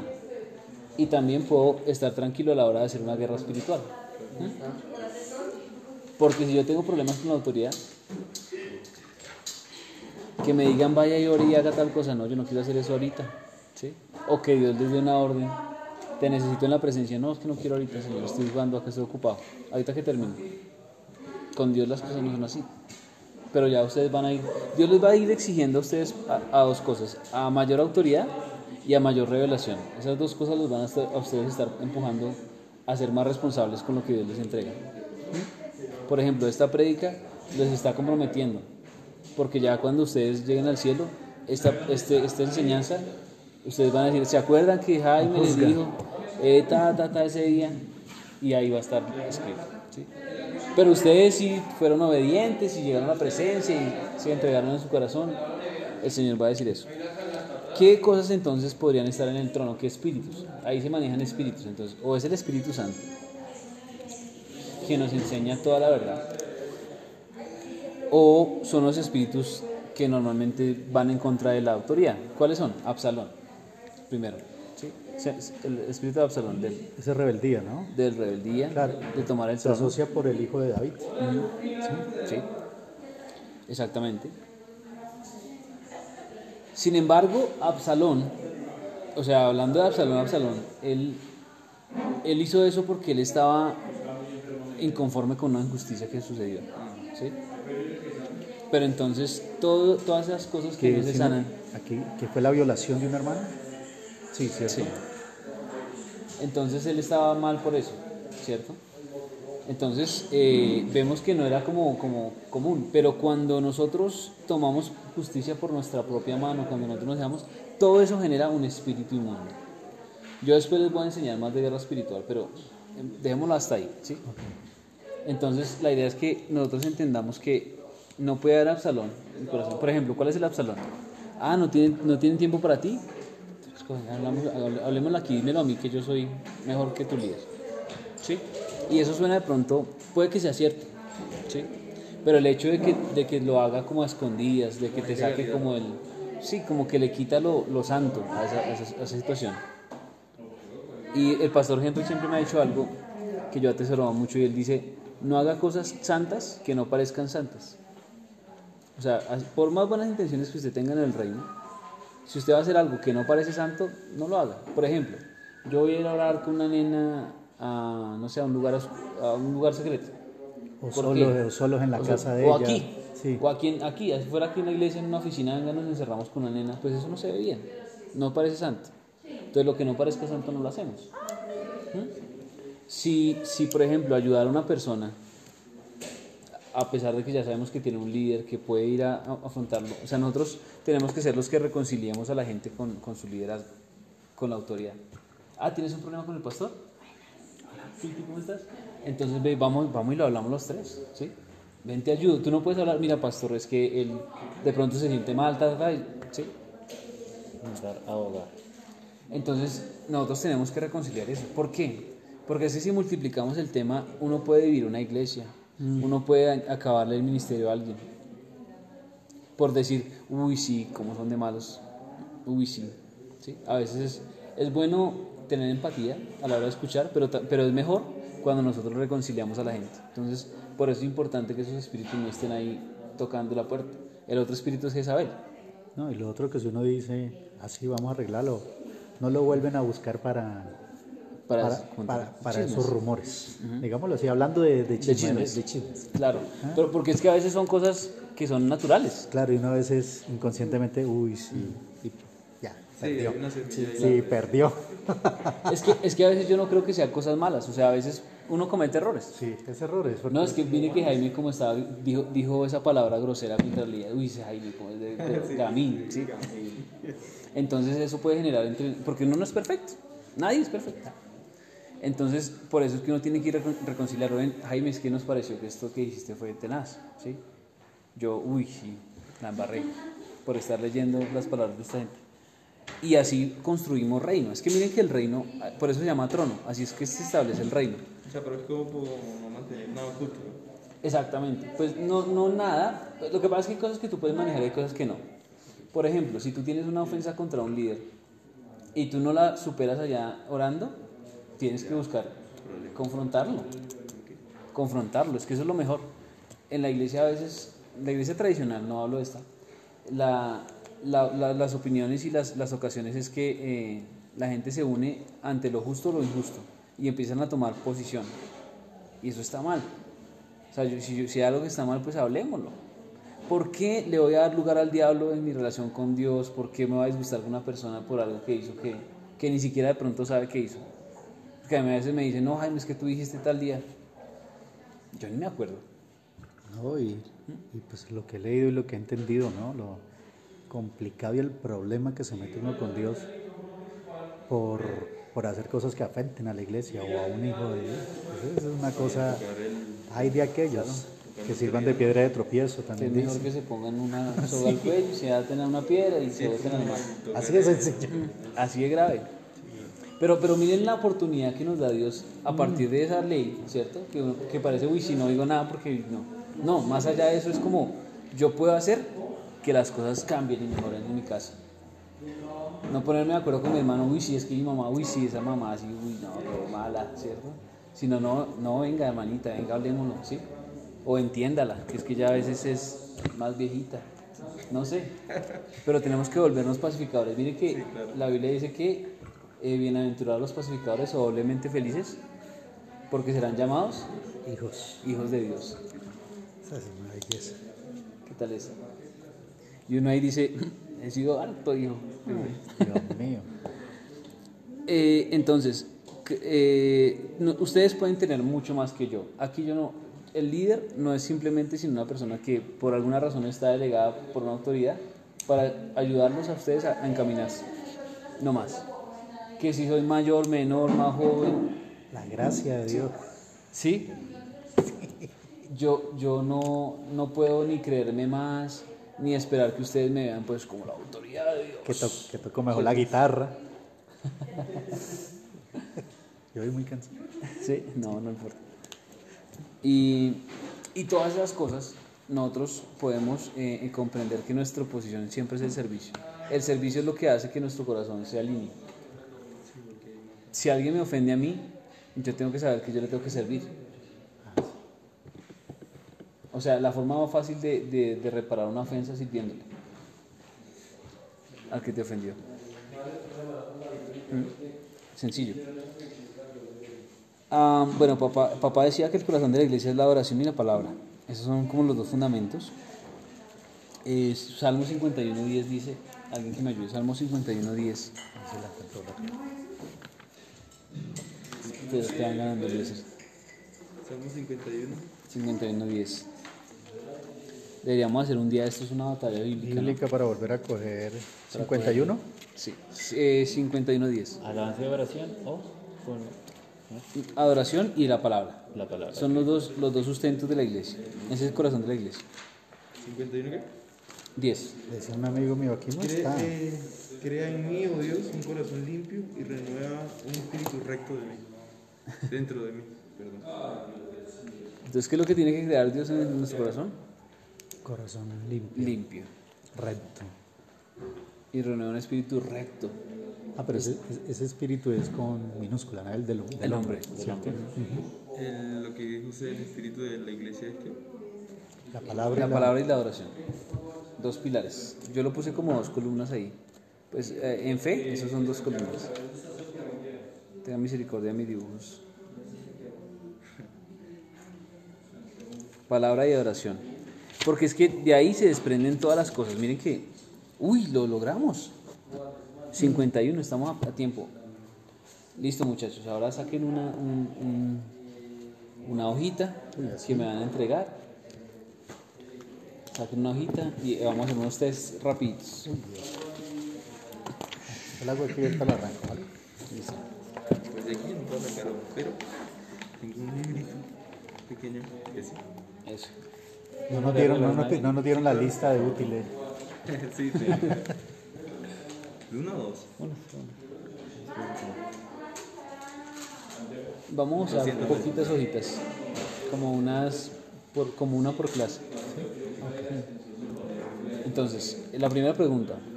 Entonces, el test del corazón, pongan arriba. Test del corazón.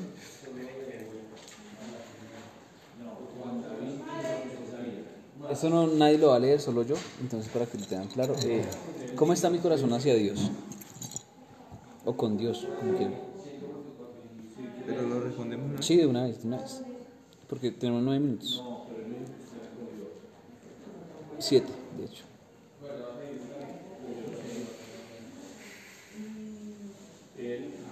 Eh, ¿Guardo rencor contra alguien? ¿Contra quién y por qué?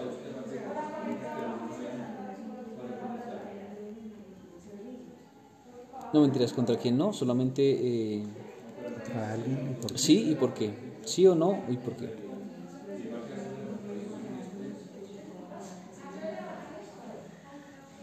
¿Me cuesta perdonar? ¿Sí o no y por qué?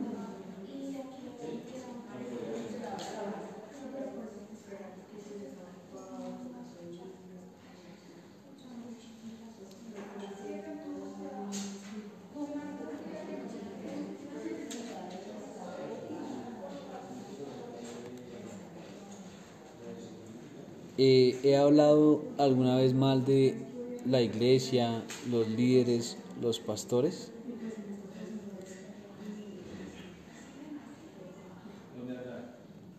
Y lo que ustedes quieran responder, sí, no, y, si quieren poner alguna justificación, pues ponerla, no importa.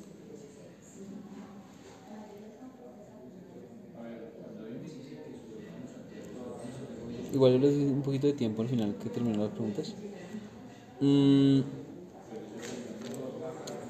cargo con alguna impureza, nótese impureza sexual.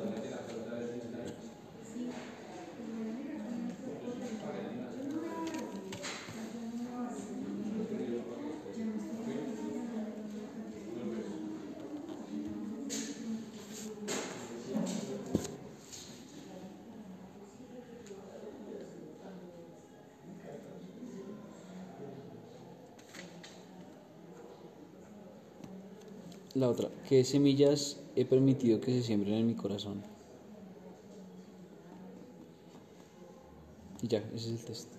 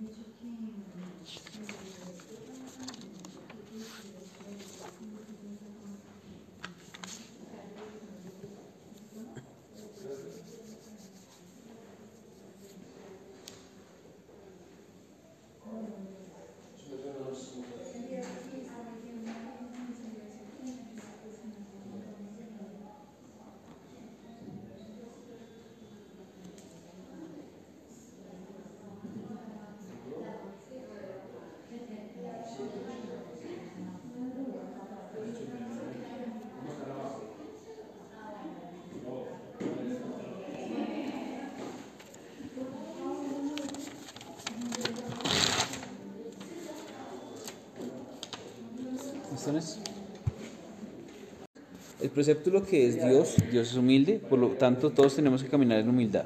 Entonces el orgullo es pecado porque lo es contrario a lo que es Dios. En eso reposa todo. Ese es el precepto. Una persona que utiliza el exceso de autoestima para esconder el sentimiento de inferioridad que tiene o para protegerse del miedo. Esto está como en desorden. Bueno, entonces, preceptos. Preceptos es la naturaleza de Dios, lo que Dios es. Principios es lo que se aplica, lo que nos, nos pide, ¿no? Entonces, honra a tu padre y a tu madre para tal cosa. Y principios, preceptos, Viene primero principio y luego preceptos. Los Sí, preceptos. los preceptos primero, perdón. Preceptos, principios y con los principios nuestro carácter es formado.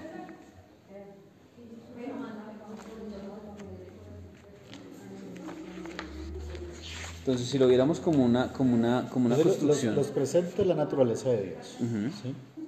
Lo que Él es, lo que Él hace, ¿sí? podríamos decirlo así. Sí, sí. Lo que ha sido, lo que hará. ¿Sí puede ser así? No, no, no, no tanto de obras. Lo que pasa es que el precepto es, por ejemplo, yo soy santo, Sí. soy Dios, ¿cierto? Yo soy santo.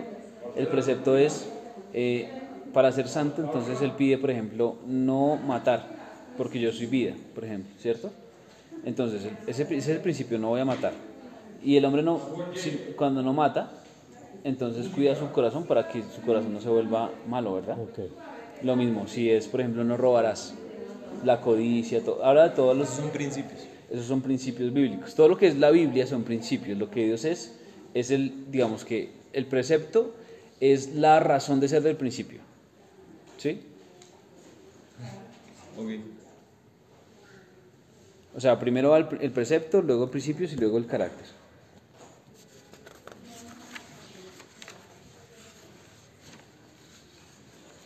Listo, vamos con el test de confesión. Por favor, contéstenme estas preguntitas. Póngale un, un número y, y contéstenme. Permiso. Listo. ¿Cómo vivimos la vida? Esperando que el mundo se acomode. No, es que cuando tenga más plata. No, que cuando, que cuando aquello, que cuando... Sí, estamos buscando un estado de perfección que no llegará. Sí. O sea, Dios no me va a llamar, no me llamó a mí desde el principio de la fundación del mundo para que yo renuncie a mi llamado porque estoy trabajando, estoy ocupado, estoy haciendo algo. ¿Me hago entender? Sí. Esas son cosas temporales y afanes de este mundo que obviamente tenemos que hacer para cumplir con la justicia de esta tierra, pero ese no es el punto. La gente, yo no espero que ustedes vayan a mi ritmo. Yo estoy en este momento orando por ciertas cosas, buscando ciertas cosas en Dios, estudiando la escritura, ¿cierto? Viviendo y experimentando la revelación de lo que Dios me va hablando todos los días. Pero yo no puedo esperar que ustedes vayan al mismo nivel. Como líderes que somos, nosotros tenemos que ir siempre adelante de los discípulos. Un- un- un- una persona que cu- curiosamente salió mal de la iglesia, él me enseñó una lección que, que no se me va a olvidar porque no todo, no todo lo que hace una persona que sale de la iglesia es malo. Y él me dijo, usted nunca se puede dejar alcanzar de sus discípulos. Uy. Porque entonces, ¿qué, qué le va a dar? Nada. Y a veces uno, uno lidia con leones. Y cuando uno lidia con leones, uno no puede ser oveja. Claro. O sea, yo, yo creo que ustedes esperan de mí, eh, ah, este man predica en el altar, entonces tiene que ser, mejor dicho, las lecciones, el poder, tiene que ser algo así. Pero eso no, no es gratis, yo tengo que ganármelo a solas. Es decir, la mayor parte de las cosas en Dios no se ganan visiblemente. ¿Sí? Acá uno sirve, acá uno hace cosas, pero lo que yo construyo lo construyo en, en la intimidad. Donde yo lo supero, donde yo busco ir a otro nivel es en el secreto. Estudiando mi corazón, Señor, ¿cómo estoy hoy? Estoy diciendo groserías, estoy reaccionando mal, ¿sí? Y ustedes tienen que tener la paciencia para que las personas que están bajo su mando, por ejemplo, no, no solamente son discípulos, los hijos también. Uno da un consejo a un amigo y uno espera que lo tome de una. A veces no pasa. Entonces nosotros tenemos que ser ese ejemplo. Uno nunca puede llevar a nadie a un lugar donde uno no ha ido. ¿Cómo les voy a decir a ustedes? No, que la, Dios de las finanzas, que sí, que en diezmo, que Dios le retribuye haciendo por uno. Si en, mi, si en mi vida no pasa. Yo tengo que ir primero. Entonces tómense siempre ustedes la vocería de lo que sea que Dios les mande.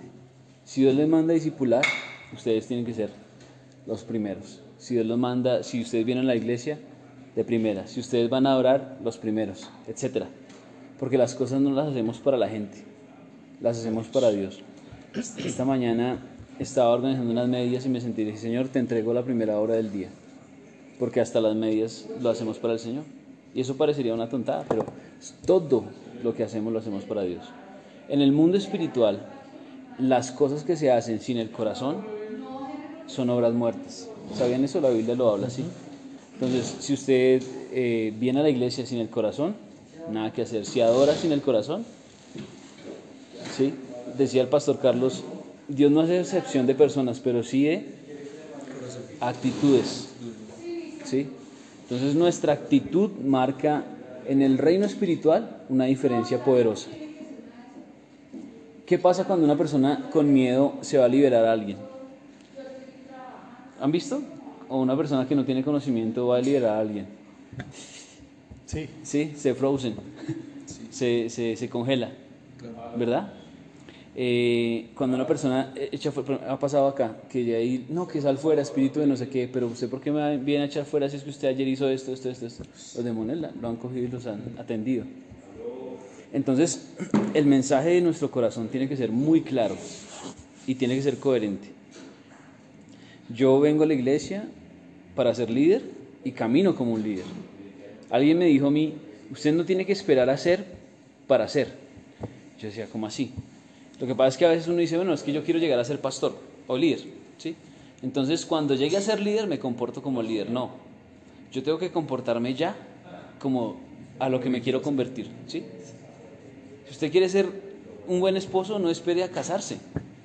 Usted tiene que hacerlo ya. Si quiere llegar bien a las, a lo- a las bodas de plata, de oro, no sé, ni siquiera entiendo eso, pero, pero usted sabe que va a llegar allá, quiere llegar bien, quiere llegar fortalecido, compórtese como para llegar allá, ¿sí? Usted quiere ser un empresario, compórtese con la seriedad, en todo, en todo, en todo, pero sobre todo en las cosas de Dios.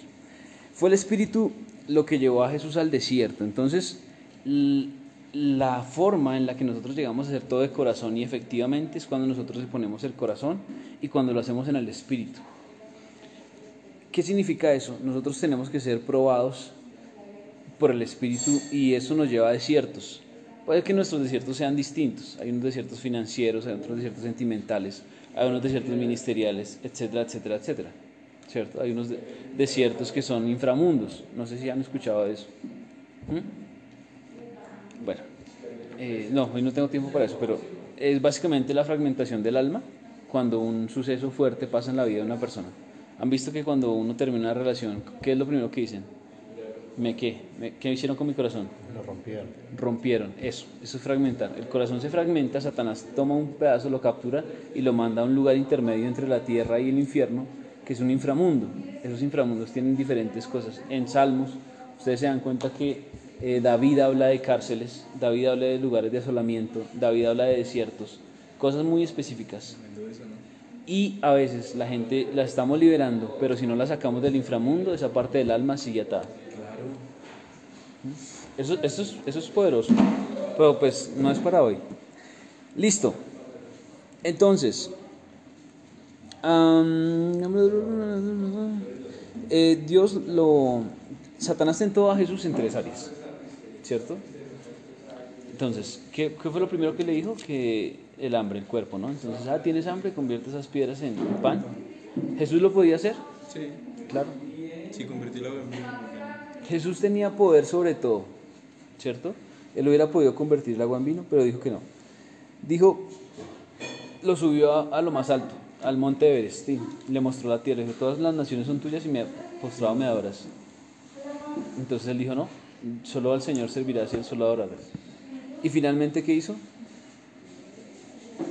Ah, no, ahí fue cuando eh, la última fue la adoración, que fue el Espíritu. Pero hubo una antes. Pan, ah, que se botara y que le dijera al Padre que todo y que, que lo recogiera. ¿Cierto?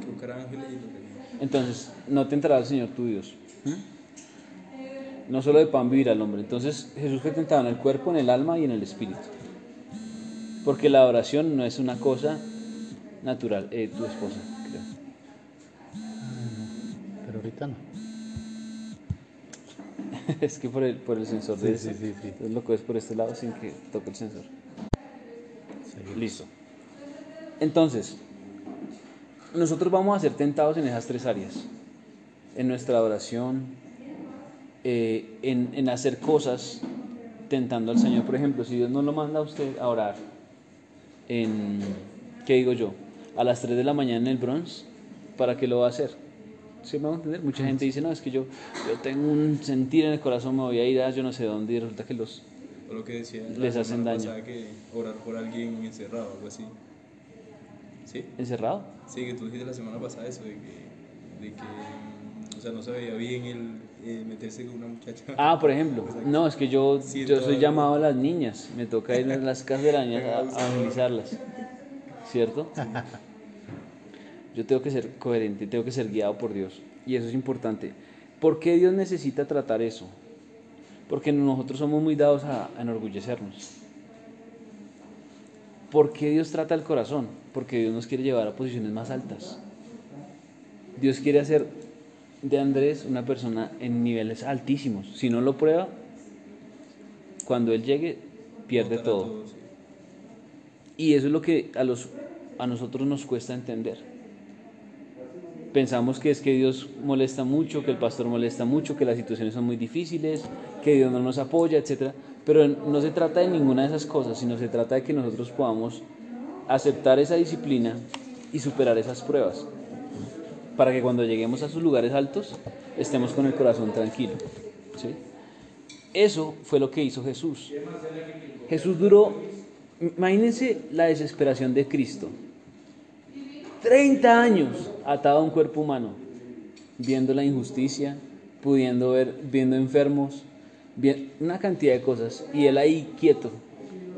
Imagínense la paciencia de Jesús, porque él sabía que él podía ir a hacer milagros y sanar y predicar y todo, pero le tocó esperar. Porque hasta Cristo, o sea, miren cómo Cristo es nuestro ejemplo máximo. Hasta Cristo esperó 30 años para ser usado.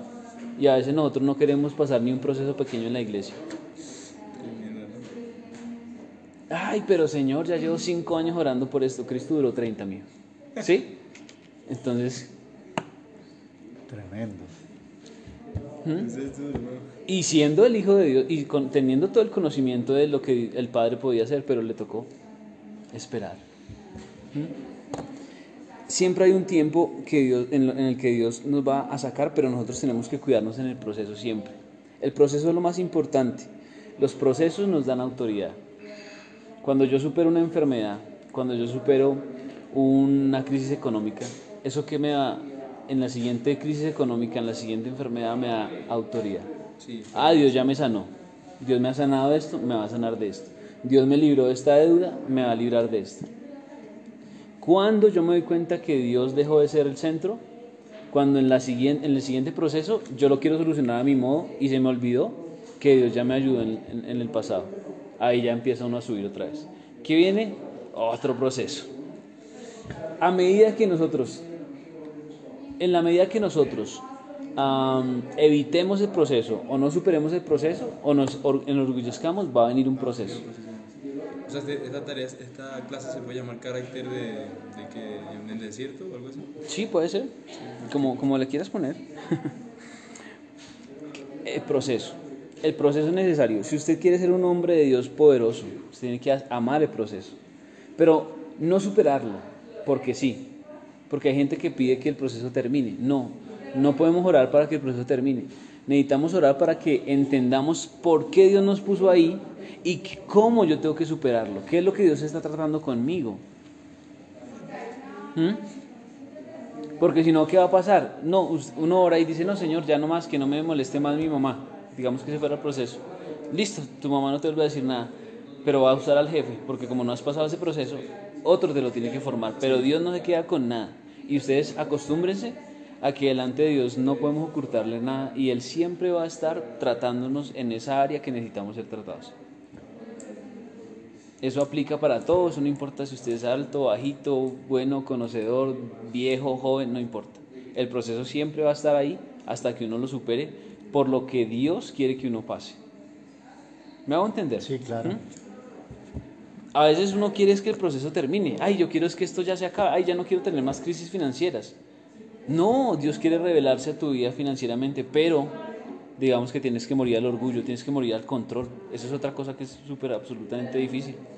Uno quiere saber cómo va a comer mañana. Y eso le cuesta a uno. Uno dice, pero Señor, pues que no, no ha llegado la plata, pero es que... Y Dios le dice, no, tienes que depender de lo que pasó con Andrés.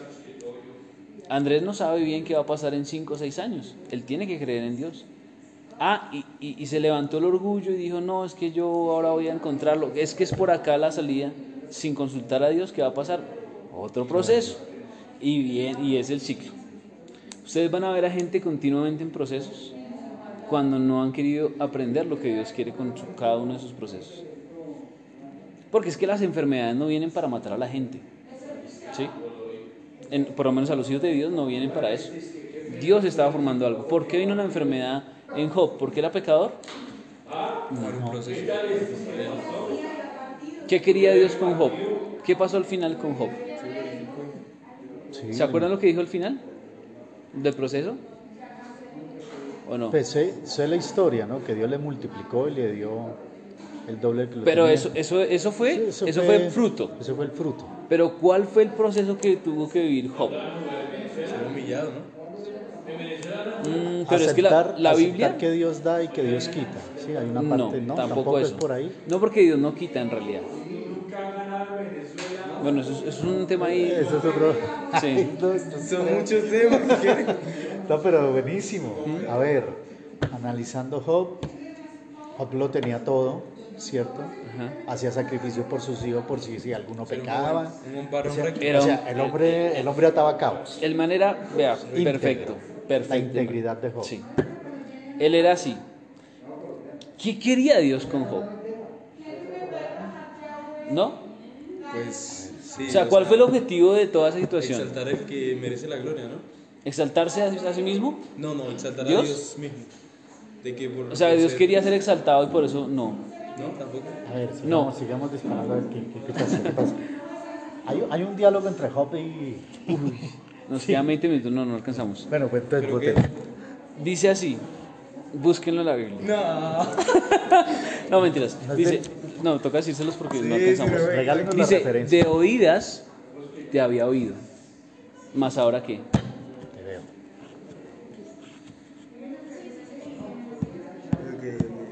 Job no conocía a Dios. Él lo respetaba, lo veneraba, lo adoraba por sus antepasados. Sabía que había un Dios. Creía que existía. El Dios de Israel, no, él, él- él era de la tribu de, bueno, no recuerdo qué tribu era, creo que Benjamín, pero él era, o sea, él Entonces, conocía todo. una costumbre muy bien arraigada. Exacto. Era, era, él era un tipo O religioso. sea, un tipo, un tipo catolicismo. Algo O así, algo así, pero así súper juicioso, súper todo correcto, man recto, ¿sí? Pero no, pues no, no católico porque digamos que el catolicismo después 343 des- después de Cristo, entonces estamos hablando de muchos años atrás, donde no existía sino O sea, solamente Dios para Israel. de religioso que tenía. Job no es que fuera, yo no lo llamaría religioso porque O sea, a la enseñaban, sus papás le decían, no, mira, Dios nos salvó de Egipto, tal, o sea, imagínense todo el- toda la historia de Israel. O sea, la, religioso en la definición de repetitivo, pues de que hacer las Sí. cosas conforme. Pero era un hombre que adelante de los ojos de Dios era un man íntegro. Miren que ninguna experiencia tuvo, teni- había tenido Job antes de. Cuando tiene una enfermedad, ¿qué pasa? Dios empieza a hablarle. Sí, desde el torbellino. Si no viene la enfermedad, si no viene el proceso, Dios no le habla. Y, y ahí podríamos decirle que, yo no sé, aquí si me salga algo del tema, es que ese libro me fascina mucho. Si Dios no le habla, tal vez el hombre peca. Porque ya estaba soltando mucho la... Porque empezó a maldecir hasta el día de que, ¿por qué no morí yo en el vientre de mi madre? Y cosas de esas, ¿no? Ay, espere. Sí. Sea en el último. Claro. Sí, una cosa. Pero miren que en ese momento Job no se ha dado cuenta, pero al final, cuando termina todo el proceso, vienen los amigos, le dicen, no, es que usted pecó, usted es una- lo peor. Hay, hay amigos a los que yo les digo, uy, pero qué amigo de Job, ya no le voy a contar nada. Uy, mire que estoy pasando. Uy, ¿quién sabe qué hizo usted? Sí, sí, sí. Elifaz. Sí. Ah, buenísimo. Entonces miren que, Claro. que el proceso de Job no fue porque, porque Dios, ay, se, se le ocurrió dañar a alguien, no. Dios siempre tiene un propósito para todo lo que pide. Siempre. Ese fue el proceso de Job. Tremendo. nos quedamos. Eh, procesos. Eh, orgullo, sentirse superior por algo que se tiene. Definición de orgullo. Humildad, sentirse igual a todos teniendo capacidades mejores, pero sin sentirse más. Orgullo es sentirse más. Sentirse más por algo que se tiene, una habilidad, un don. ¿Mm? Y la humildad es sentirse igual. A todos teniendo capacidades superiores o inferiores.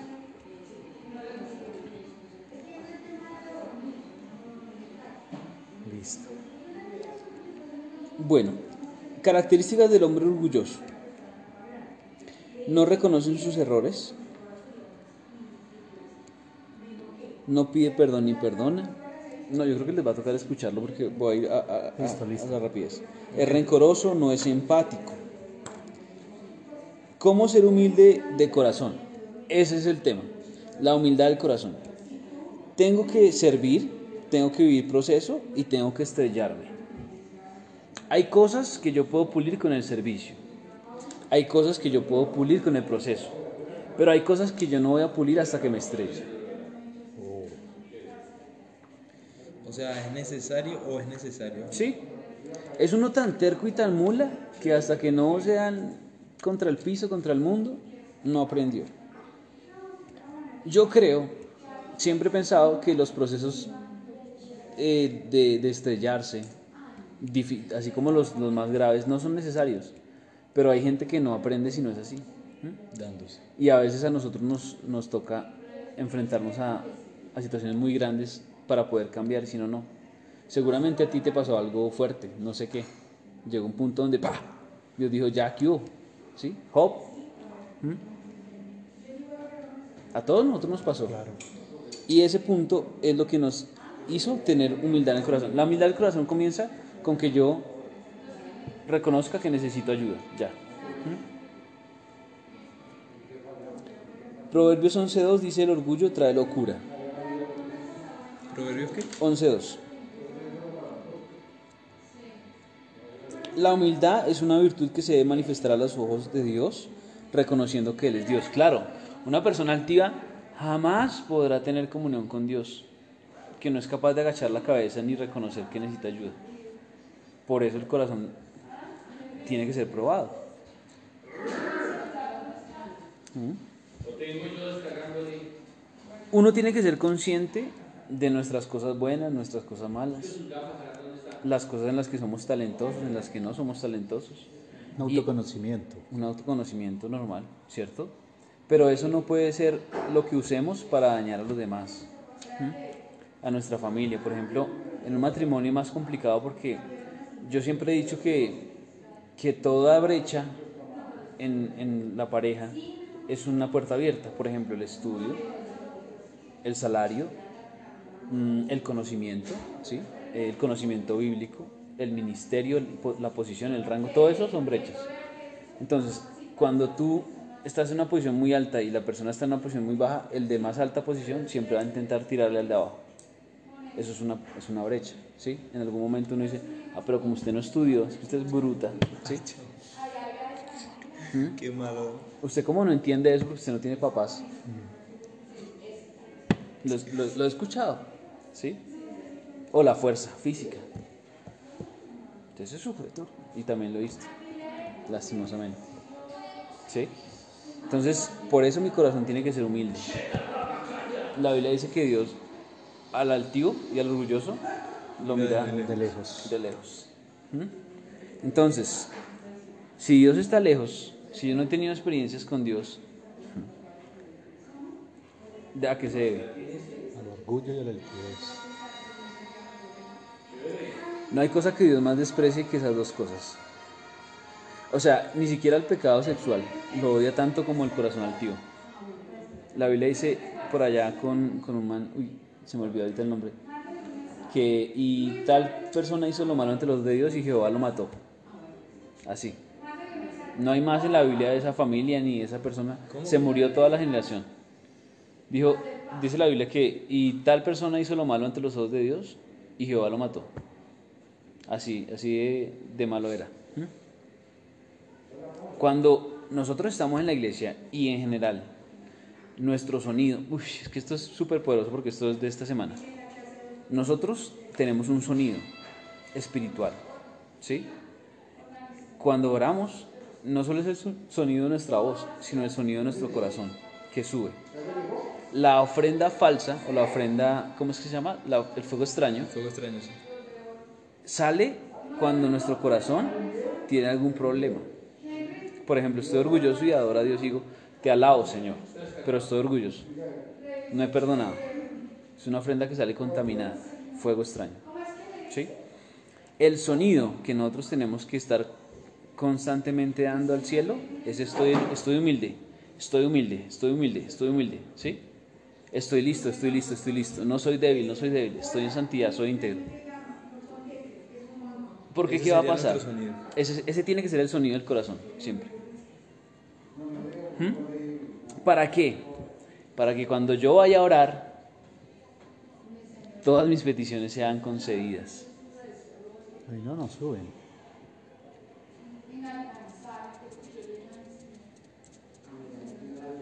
O sea, imagínense el padre dice, bueno, listo, me voy a desatar esta- este día, voy a lanzar todas las bendiciones para todos. Trun, no, es que estoy en pecado, no puedo. No, es que, es que, es que hoy, eh, ¿qué? No, es que mi esposa es una porquería y no sé qué, estás hablando de eso en el trabajo y el Señor va a desatar ahí, pero ¿qué va a pasar? No, no pasa. Que hay un fuego extraño. No se desata. ¿Dios quería? Claro. ¿Ustedes creen que Dios no quiere cumplir sus promesas? Claro. La persona más comprometida con cumplir las promesas es el Señor. ¿Mm? Madre. Bueno. Un segundo, por favor.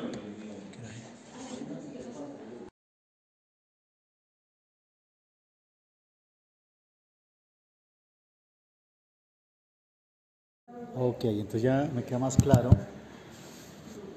O sea que los preceptos lo que le da esa divinidad a Dios.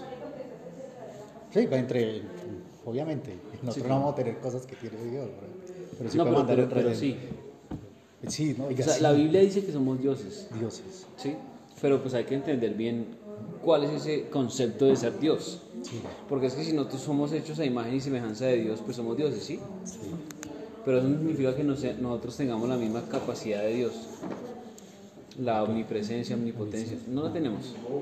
Entonces, ¿hasta, ¿hasta qué punto somos dioses por ser imagen y semejanza de Dios? Nuestra carrera en la tierra es para convertirnos cada vez más a esa imagen de Dios. Por eso, mira que dice que vamos a llegar a la estatura de quién? A la estatura, ¿no es de Cristo? del varón perfecto, de Sí. Cristo, ¿cierto? Entonces es como regresar al diseño original del que fuimos creados. O sea, esa es la carrera en la que nosotros tenemos en la tierra, regresar a ese diseño original, ¿cierto? Dios nos creó perfectos.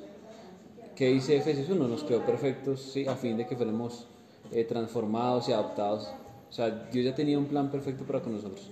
Sino que nosotros como estamos en una tierra donde estamos acostumbrados más bien alimentar nuestras emociones, nuestra alma, ¿sí? alma. a través de lo que sentimos. Casi todo el mundo vive por lo que siente, por lo que piensa, pero no por lo, por lo que hay en el espíritu. Entonces nosotros estamos en una carrera buscando regresar a ese diseño original. O sea, nosotros no deberíamos ser débiles, no deberíamos tener problemas con el pecado, sino que deberíamos ser santos. Entonces esa es la carrera que tenemos en la tierra. Ok. Bueno, mm, el tema 3, pues aquí dice, creo que es el servicio. Lo que pasa es que papá nos habla más cosas, entonces el tema 3 es el servicio. ¿Qué es el servicio? El servicio. Yo siempre he considerado que el servicio es dar. Dar algo. Servir es compartir, dar, ofrecer algo, una acción, un, un bien, una actitud, incluso un sentimiento, ¿cierto? Es eso. La, la penúltima fue la que más me gustó, la actitud. Porque a Dios tú qué le vas a dar? Pues a Dios se le hace el corazón y de ahí lo que uno es y lo que uno siente. Claro. Ya lo hemos venido hablando, ¿no? Acerca de cuidar el corazón, de todo ese tema. Pero el servicio es eh, básicamente rendir mi, mi voluntad a la necesidad de alguien. Sí, señor. Entonces, eh, nosotros hacemos- prestamos servicios pa- eh, que son remunerados, entonces no sería un servicio en Dios porque el- la diferencia con este servicio es que este no tiene interés. Este es desinteresado. ¿m? El servicio que nosotros prestamos para Dios es desinteresado. Obviamente sabemos que sirviendo, sirviéndole a Dios tenemos beneficios.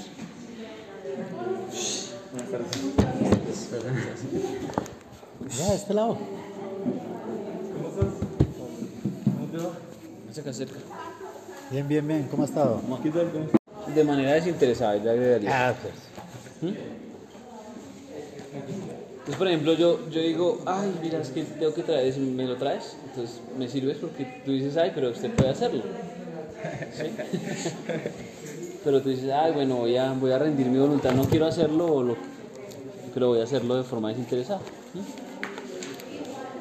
Entonces, el servicio es, una, es, es también una, una manera en la que mantenemos nuestro carácter a raya. O sea, por ejemplo, como uno no olvida que, que el papá de uno es el papá de uno, mientras uno le sirve. ¿Cierto? ¿Sí? Entre más tú sirvas, más tu ego va a estar controlado. Es una forma de controlar el ego, el servicio. ¿Sí? En cualquier área, no solo estoy hablando de la diaconía, estoy hablando de cualquier servicio. ¿Mm? Eliezer, que tráeme unas papitas, tráeme un croissant, ¿cierto? Sí. Algún día. Servicio. Servi- no, ahorita esculcamos esta maleta. No, Ok.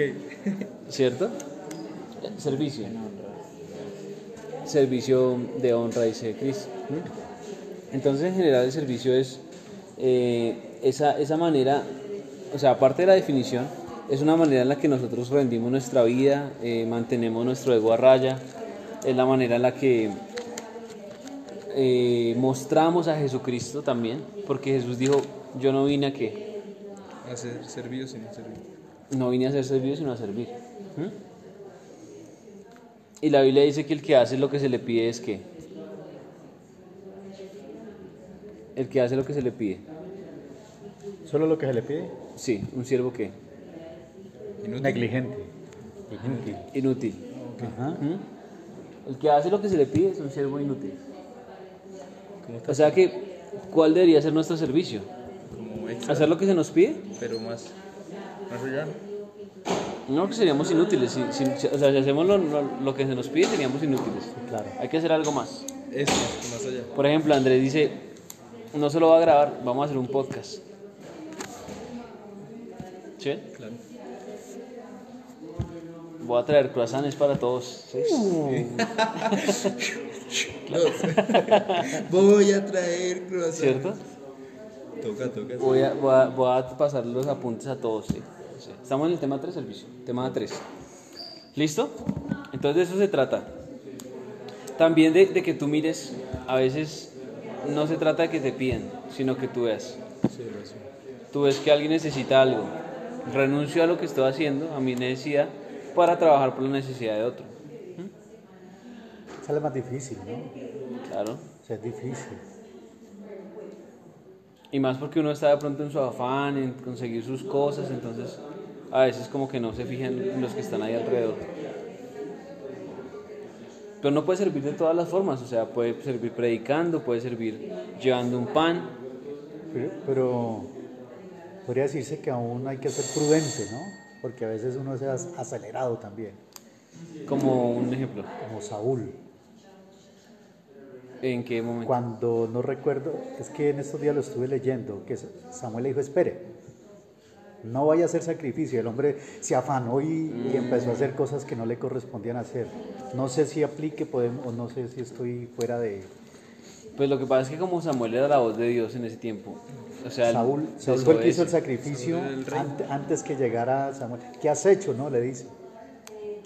No grave. Él, él qui- él se pudo hacer cosas que no le correspondían. Es que en el reino el 90% es la instrucción y el 10% es el resto. El resto. Por eso, cuando uno está. ¿Se acuerdan que les dije la otra vez que ustedes estaban- empezaron a orar? Yo les dije, calmen, no oren. No vemos. No oren. El Señor quiere tocarlos. esperen, ¿sí? Entonces hay un momento en el que la instrucción del Espíritu Santo es. Callados. ¿Sí? O hay otro momento donde el Espíritu Santo me dice guerra, o me dice eh, quiero, quiero que escribas libros, quiero que hagas esto, ¿sí? Que por cierto estoy escribiendo un libro. ¿Sí? Esta mañana me despertó a las, a las como a las 5, 4 y media a escribir. ¿Mm? Entonces, en el reino yo siempre tengo que estar es oído atento, ¿sí? Mi oído atento, ¿qué es lo que el Señor quiere? Dice la escritura que los hijos de Dios son los que son guiados por el Espíritu Santo. La única manera de ser guiado es buscando esa guía. Es que Dios me hable. ¿sí? Yo entiendo que todos nosotros queremos ser nuestros salvadores. ¿sí? No, que necesito hacer un negocio, necesito hacer esto, necesito levantar para esto, necesito...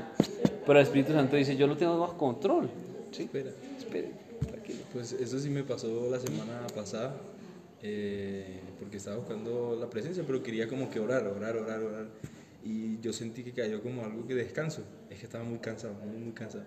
Y, mm, pero yo quería orar, yo quería orar. Y yo sentía, o sea, no lo escuchaba, sino te escuchaba en la mente era a ti. Cuando tú dijiste que había veces que Dios quería que uno descansara o escuchara. Esa era la palabra, que escuchara. Y yo me quedé quieto. me quedé quieto, pero se me salían como la, la palabra como querer orar y querer, como que quieto. Y Dios me dio un descanso ese día tremendo, ¿viste? Que, o sea, me acosté a las 2 de la mañana y me paré a las 6 y media de la mañana y, amanecí Como si nada. como si nada. Wow. Es increíble eso lo que tú dices. Y yo soy muy impaciente en eso porque no... O sea, yo siempre quiero es orar, porque no vayas a orar. Pero Claro. Y, y a veces uno está como en ese plan, ¿no? O sea, yo oro, que me salga todo bien, que, que Dios guarde todas las cosas, que el diablo no me toque, o sea, la- no, como con una un checklist. Pero con Dios, ¿qué es? ¿Una qué? Un fluir, una, una relación. Entonces, en una relación no solo uno habla, ni hace lo que uno quiere. ¿no? Uno espera que la otra persona vaya diciendo lo que quiere y todo. Entonces, parte, parte de tener una relación con Dios es eh, como dedicarse a saber qué es lo que Él quiere. Eso es importantísimo. En todo. En la oración, qué es lo que Él quiere. Que yo me quede así sentado con las manos entre los bolsillos. ¿Será que en la oración eso es lo que Él desea? Yo no creo que sea eso. Y cuando voy a levantarme en la mañana y me despierto a las 5 de la mañana, ¿quién quiere estar con quién? ¿Sí? Entonces ahí ya empieza uno como a decir, bueno, ¿por qué me despertaste, Señor? Ah, ya tú quieres que ore por tal persona, ok, bueno, pues, sí. Ah, es que me estás llamando la atención por tal cosa, ok. Hasta que ustedes van a a desarrollar ese, ese oído donde ya la voz de Dios ya la identifican muy clara. Pero de eso se trata. Porque es que el cristianismo sin, sin relación es No, hartísimo, como cualquier religión. Es una religión. como cualquier otra. Bueno, entonces dice así, es que eh, la primera parte de la- del, del mensaje fue acerca de- del pastorado y acerca de la responsabilidad que tenemos de la multiplicación. Entonces, sobre nuestros hombros tenemos grandes, grandes responsabilidad porque nosotros vamos a ser los que vamos a multiplicar la iglesia. Ustedes empiezan ahorita en, en julio, ¿cierto? Su multiplicación, claro, para que sí. Eh, ¿Para qué está aquí? ¿Para traer solo Croissant. croissants nomás? Sí, no, hermano. Hay que multiplicar esos, pa- esos panes. ¿Cierto? Pues, puse a hablar de pan y me antojó, pero bueno. Entonces, eh, las multitudes son de Dios, ¿sí? A Dios, que si a Dios le gusta, le gusta que nosotros lleguemos a, a las multitudes, claro que sí. Al ministro le duele todavía la pierna, hombre. Bueno, sí, entonces el objetivo con Dios es que nosotros no le temamos a las multitudes y empecemos a buscar ese liderazgo. ¿Qué dice Mateo 28? Y de hacer discípulos En todas las naciones. bautizándonos en Rusia. Pero, ¿cuál es el llamado entonces? Que sea líder. Le dice el Jesús dijo, sea líder. Eso lo publicaste tú hace como dos semanas y me impactó.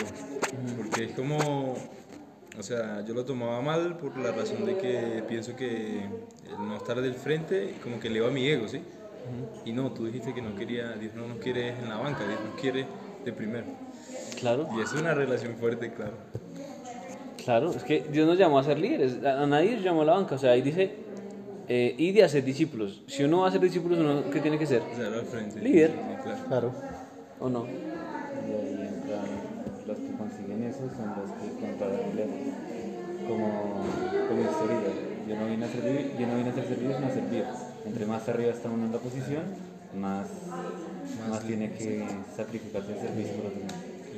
Claro, ¿y cómo aprende uno? Uno no aprende, no, es que estoy esperando que mi ego baje para poder dirigir. No, hermano, nunca va a bajar. Uno tiene que hacerlo y ahí Dios lo va puliendo. Pero yo tenía ese concepto que uno primero se santificaba y luego Dios sí lo usaba a uno, ¿no? Uno tiene que empezar ahí la tarea con sus errores y sus manchas y Dios va puliendo, puliendo, puliendo. Está libre albedrío, ¿no? Uno decide. A la larga uno es el que decide, creo. Claro, y Dios te va cambiando a medida Ajá. que tú... Pero es que, como, o sea, eso es como, como decir, ¿qué digo yo? Eh, que tú digas, no, yo invierto, pero cuando solamente dan ganancias en el mercado. Nunca, nunca, nunca va a invertir. ¿sí? Entonces todo funciona con Dios así, o sea, tú, tú te tienes que arriesgar. No hay forma de que Dios sea una persona que no quiera arriesgar nada. ¿Mm? No podemos tener áreas débiles porque ahí se va a meter Satanás, pues es claro. Y tenemos nosotros una función pastoral y de autoridad. Porque ustedes, miren que ustedes tienen el privilegio de ser de terceras en el mando. Está el apóstol, sigo yo, siguen ustedes. Bueno, siguen los 12 y los 12 y así, ¿sí? Entonces ustedes, y ustedes no, paga- no, no tuvieron que estar acá en la iglesia pues Pagar sirviendo de aconía 20 años para que le dieran la posición. ¿Sí me van a entender? El privilegio.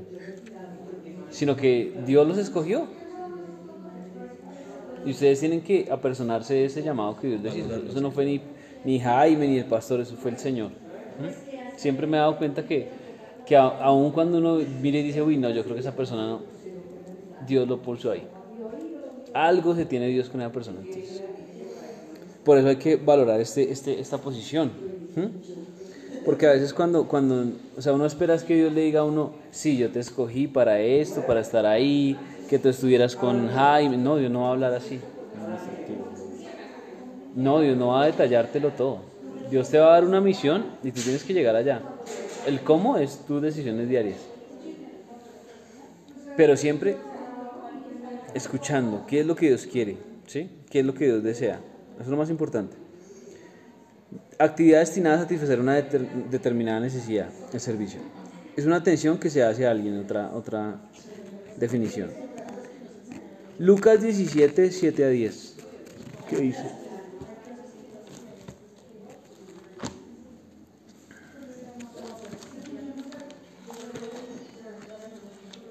Lucas 17. De 7 a 10. Listo. 17 del 7. Listo. Ok, pues ya. Sí. 17, 7. ¿Quién de vosotros, teniendo un siervo que ara o apacienta ganado,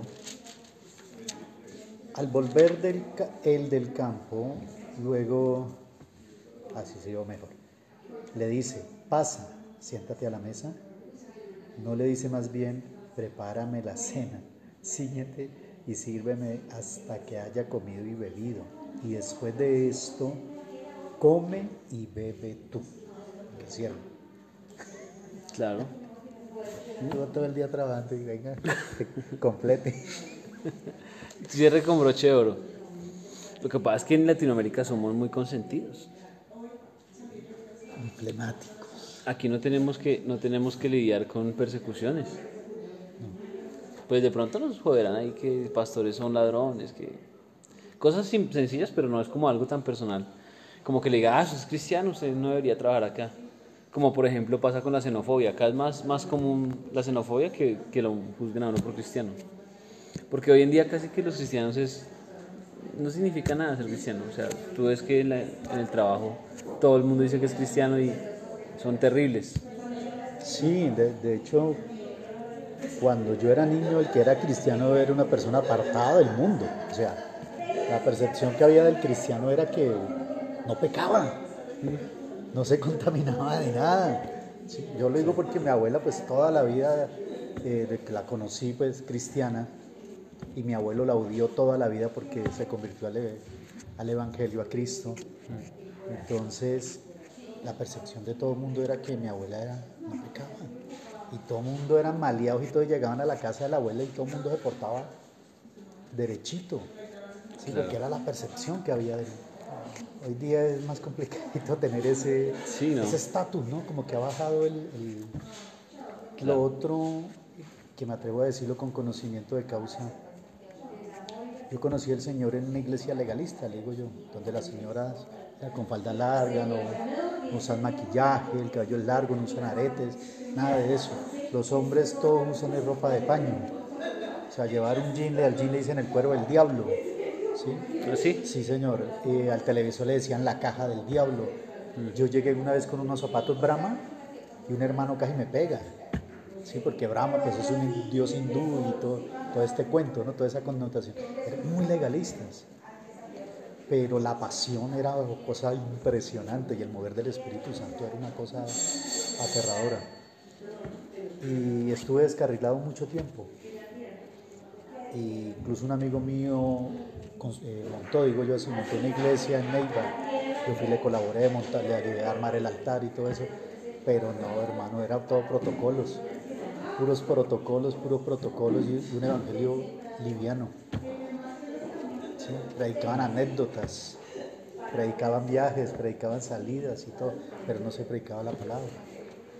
No, nada. Entonces con- considero, te estoy quitando la palabra, No, tranquilo. eh, con- considero que eso ha hecho en este tiempo, y, y lo digo con mucha humildad, con temor a equivocarme, que ese ha sido el engaño del diablo para los que se hacen llamar cristianos, el evangelio liviano. Sí. El pastor lo ha predicado aquí muchas veces, iglesias donde no se predica la, la palabra. Cosa diferente cuando llegamos a casa de fuego y Dios mío. Claro, acá sí nos alinean a todos. a todos. Y con unas cosas sobrenaturales. Tengo para contarles un- una cantidad de testimonios de aquí que me han sucedido aquí. Y por eso, eh, como Dios, desde que llegamos aquí con mi esposa, ha sido tan fiel con nosotros. Pero una fidelidad impresionante. Yo traía dos mil pesos, una llevaba seis meses sin trabajo. Para la ofrenda del Señor, de lo que tengo te doy, quisiera darte más. Eso fue un domingo, el lunes me llamaron de la Secretaría de Educación, venga, venga a trabajar. Por dos mil pesos. Dos mil pesos me los convirtió como en 40 millones de sueldo, luego con eh, el año, el año. Y todo lo que me gané en la Secretaría de Educación y el programa con el Ministerio de Educación. Por dos mil pesos. Sí. Invertí dos mil pesos, eso es mejor que cualquier cosa. Claro. Entonces yo, yo le digo así, y lo cuento a la familia y se ríen, este está loco, no importa. Y le invertí dos mil pesos al señor y me dio más de 40 millones de pesos en ese año, en sueldos. Una locura. Claro. Entonces, yo soy muy, muy apasionado en esto, ¿no? pero mejor me calmo. No, bien, bien, bien. Bueno, entonces, el siervo está siempre dispuesto a servir, esté cansado o no esté cansado, eh, le guste o no le guste. ¿Por qué? Porque un siervo es eh, una posesión. ¿Sí? El siervo, el que sirve es una posesión. ¿Qué significa ministro? Eh, Es alguien que toma del altar algo para llevarlo hacia el pueblo. Pero la definición de ministro. No sé. No, no Ministrar no es comunicar, ¿no? Uy.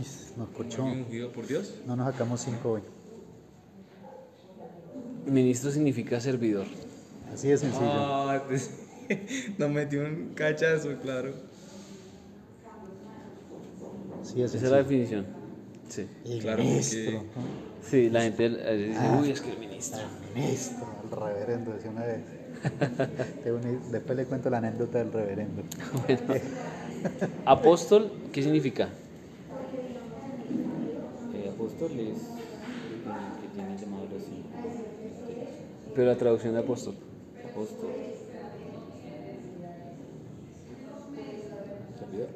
No. Apóstol.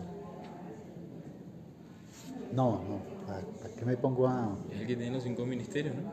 Sí, pero la definición. Apóstol significa enviado. Ya. Enviado, así de sencillo. Ok. Y va en calidad de posesión y va en calidad de servidor. Entonces mire que todo apunta ¿Por qué posesión? ¿Por qué siervo posesión? porque el amo es dueño de, de él, de esa persona. Sí, o sea, por eso dicen, no soy yo Señor, Sino tú. ¿dónde está mi honra? ¿Se han escuchado ese, ese, ese pasaje? De hecho deberíamos buscarlo.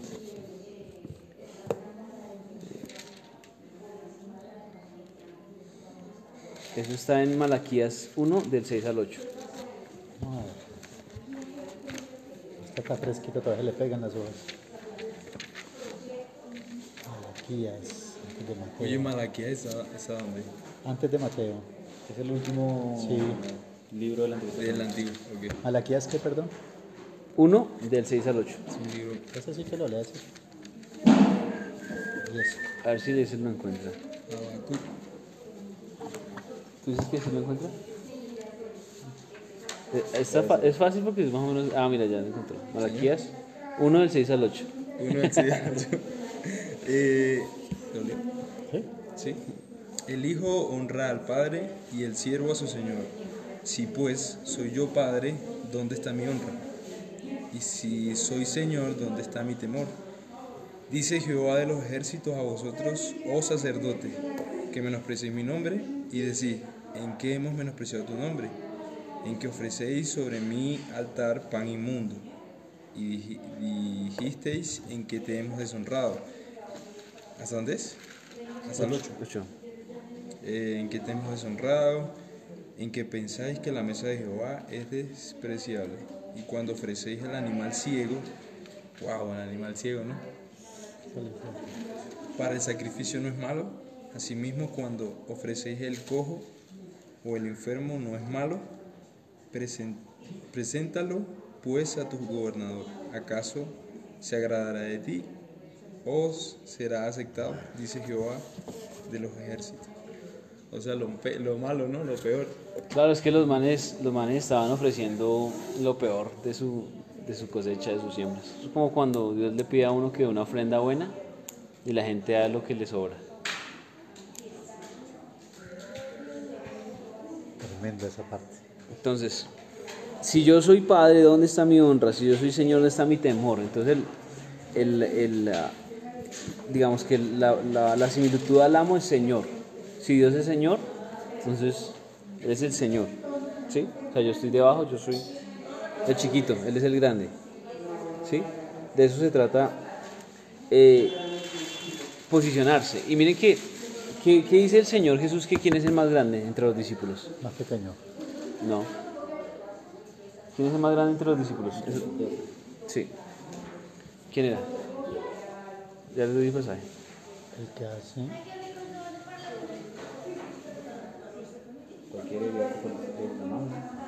El que sirve a otros, ¿no?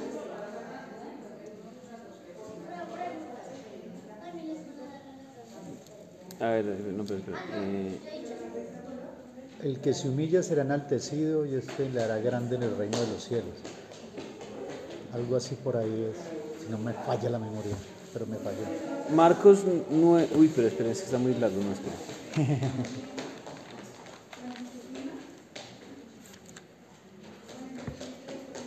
Bueno, podemos anotar Lucas 22, 27. Esa dice, porque ¿cuál es el mayor, el que se sienta a la mesa o el que sirve? El que El sirve. que sirve. ¿No es el que se sienta a la mesa? Porque es el amo, ¿no? Exacto. O sea, No, ya va como. otra vez. Ahí- Pregunta Jesús, Jesús. Ah, o sea, pregunta está preguntando Jesús. Jesús. dice. ¿cuál es el mayor, el que se sienta a la mesa o el que sirve?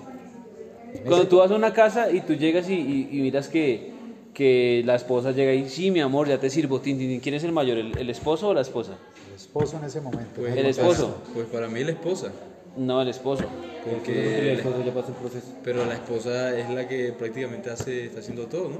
Sí, pero no estamos hablando de lo que estamos aprendiendo, sino No en estamos hablando de lo que estamos hablando, sino otra cosa. Esa es otra cosa. O sea, el ejemplo, el ejemplo que pone Jesús. Jesús dice, ok. ¿quién es el más, el más grande? ¿El que sirve o el, ¿sí?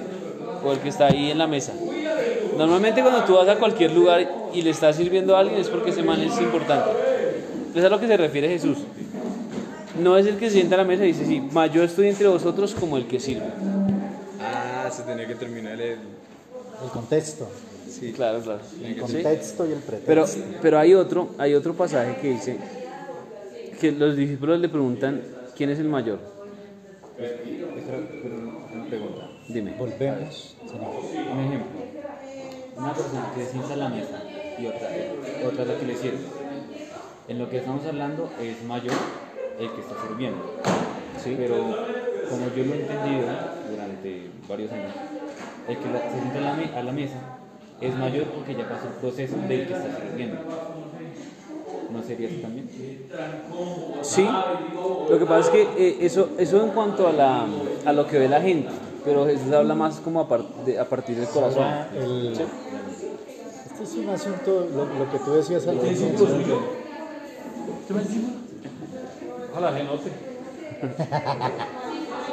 Listo, eh, está Lo que Lucas decías- 22, del 24 al 38, ya les paso. ¿Del 24 al 38? Sí. Listo. Entonces dice así, los discípulos discuten sobre quién es el mayor.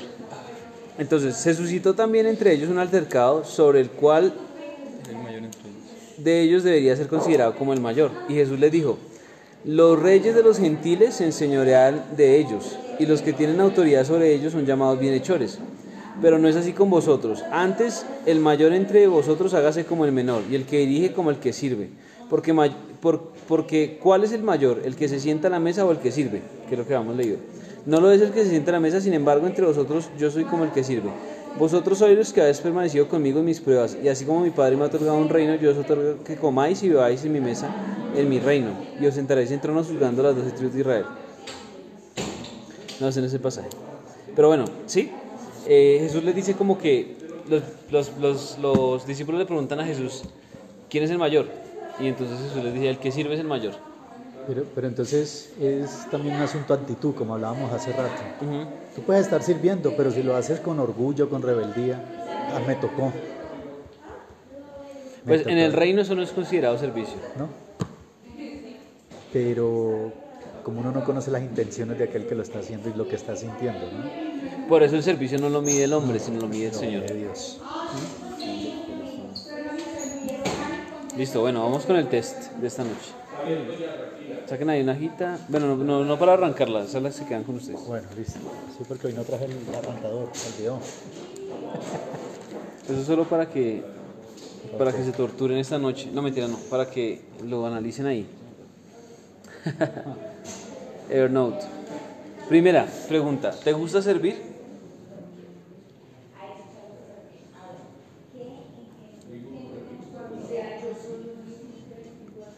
¿Tu posición te limita a servir en posiciones que crees que ya superaste? ¿Tu posición te limita a servir en posiciones que crees que ya superaste?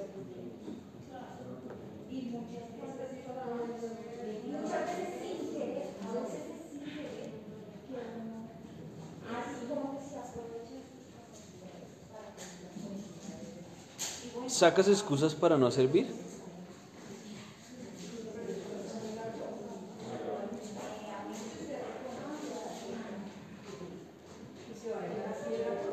¿Te sacrificas por los demás?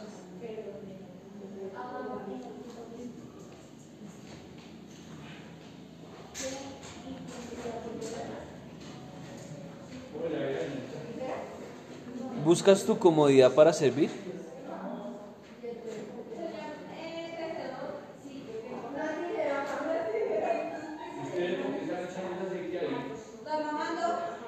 No, pero ese aceite no es barato. Ese aceite es carísimo.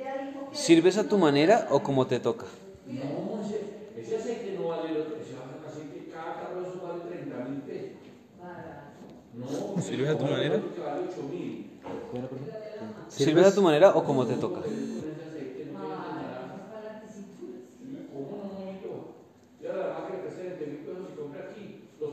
¿Tus hábitos te limitan para servir?